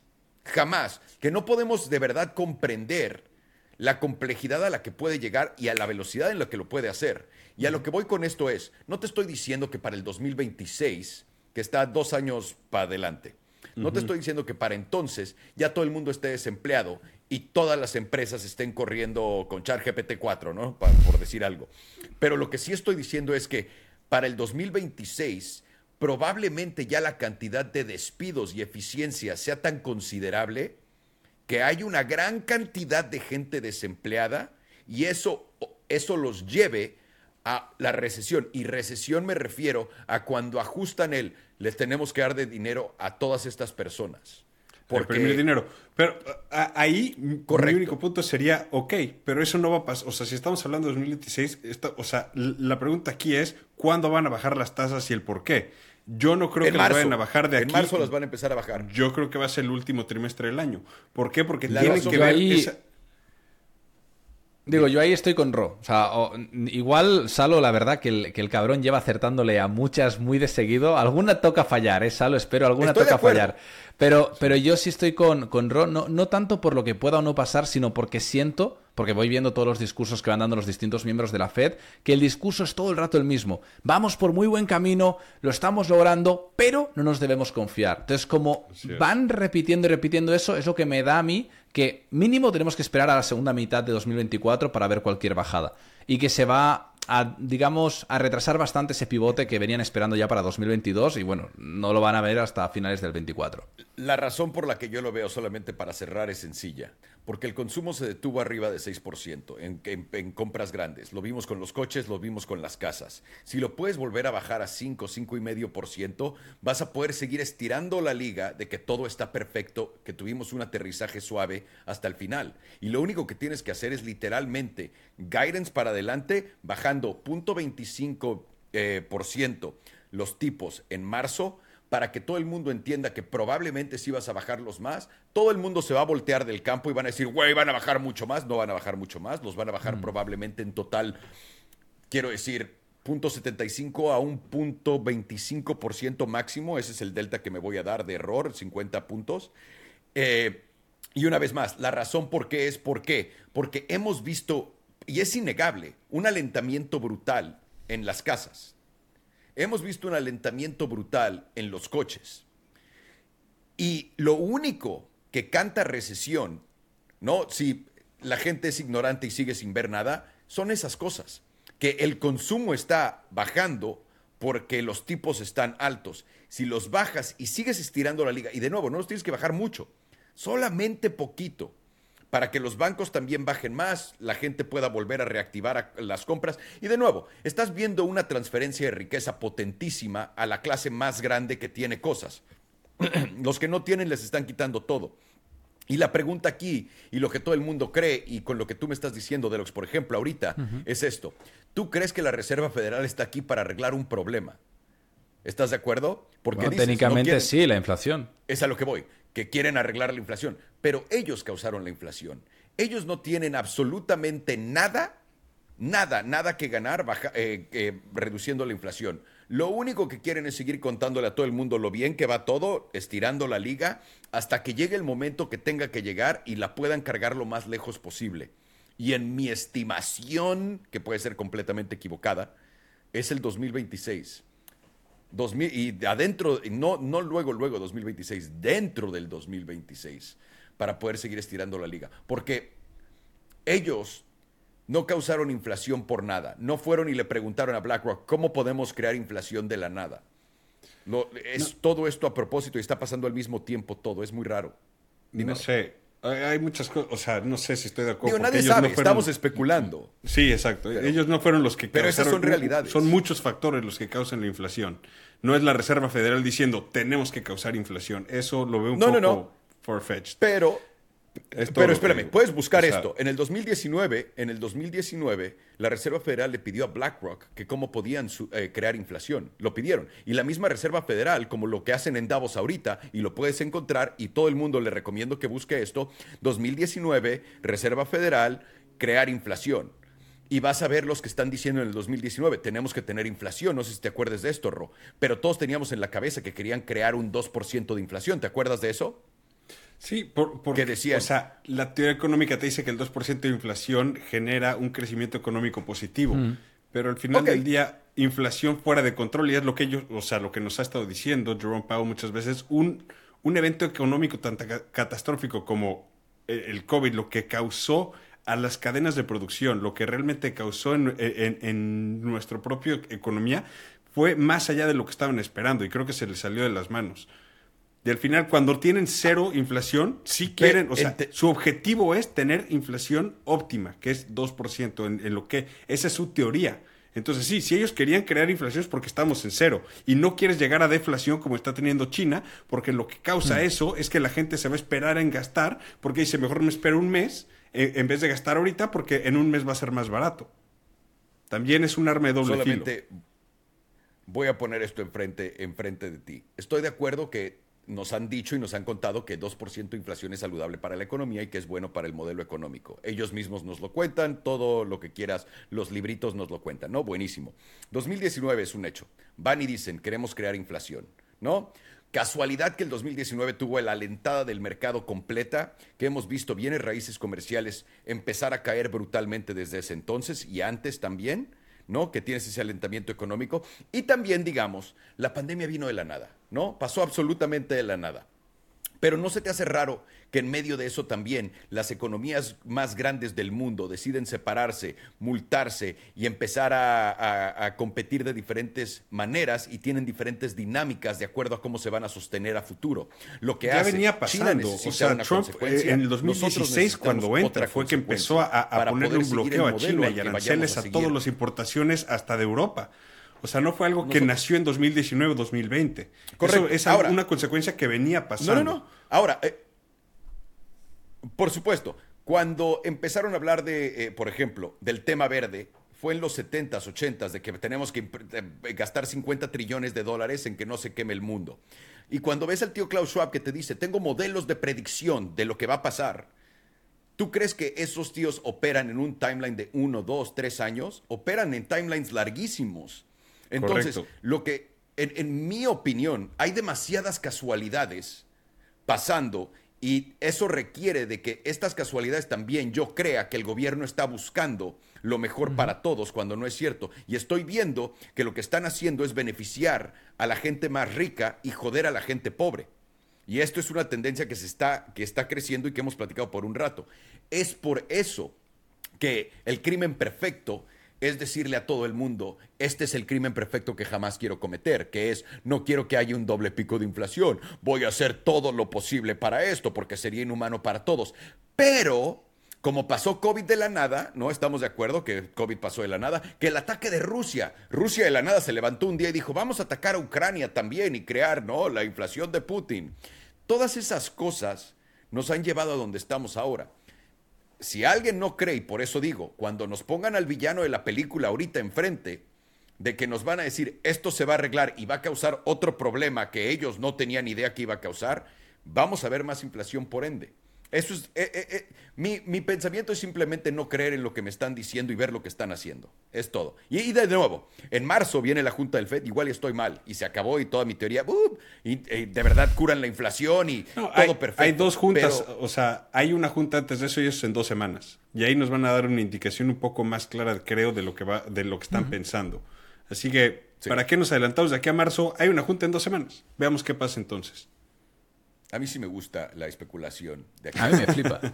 A mí también. Es muy, es muy divertido. Si no, pues nada más hablamos de lo que sabemos y ya, ¿no? Es como de, ok, pues nadie se puede imaginar nada. Delox, ¿algo más? Simplemente eh, agregar que la dominancia de Bitcoin está en el 51%. Es un nivel súper importante. Yo lo vengo revisando hace ya unos días. Estamos aguantándolo como, como podemos. Es un soporte, un mínimo relativo súper importante. Porque de perderse. Y para malas noticias, me sabe mal venir con malas noticias, pero yo esperaba, o lo comenté la semana pasada, que pudiéramos retestear el nivel del 1.8 trillones, ¿vale? De market cap sector cripto. Estamos ya perdiendo el 1.6, que era, o sea, mi, teoría era, bueno, podemos venir, limpiar por aquí y luego ya venir a corregir, ¿no? ¿Qué ocurre? Que no, que no, que esto eh, se está tambaleando ya, porque estamos viendo Grayscale presionando, como comentábamos, y esto que hace que el pastel se está haciendo más pequeño y que la porción de Bitcoin peligra. Porque como perdamos este nivel, nos vamos ya al 50, 49%. Y si esto ocurre, ya sabemos lo que pasa. Es la inversa de lo que ha sucedido antes, cuando iba subiendo. Vamos a ver cómo se va a drenar cada vez más liquidez. Esa liquidez obviamente luego también va a hacer que se drene liquidez en el sector tradicional de renta variable. El oro luego va a pasar a comprar oportunidades. Bueno, la historia que ya hemos contado. Entonces, siento que viene una corrección. No sé qué tan grande va a ser. No, no tengo una bola de cristal. Pero está claro que a día de hoy, quien cree que es el momento para entrar justo ahora, para que te suba 180.000 mañana, creo que está muy equivocado. Opinión personal, ¿eh? de nuevo, es especulando con Deluxe, me puedo equivocar, pero creo que hay que revisar mucho este nivel porque, para mi sorpresa, creo que lo podemos llegar a perder. Yo estoy de acuerdo contigo en ese también. Ahí sí, yo también lo veo. Está agarrándose con todo y no tiene ganas de quedarse ahí arriba. Ve las velitas chiquitas que está haciendo. Es como cuando ya te quedas... Lo último que le queda de aire al globo es justamente lo que se ve en esa gráfica. Y le está sacando liquidez al mismo mercado de cripto vendiendo los ETFs. Porque los ETFs literal es papel, es dinero que se está yendo a un activo que representa el activo principal, pero realmente no lo es. Entonces, eso creo que le, baja, le va a sacar bastante liquidez más al mercado de cripto.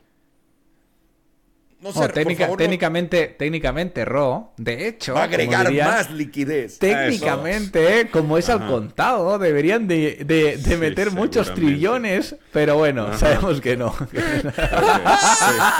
sí, sí, sí, ok. Excelente. Pues vale, tío. Muchísimas gracias por todo. Excelente análisis. Buena plática también. Un, ¿eh? un enorme placer. Me lo he pasado muy bien hoy.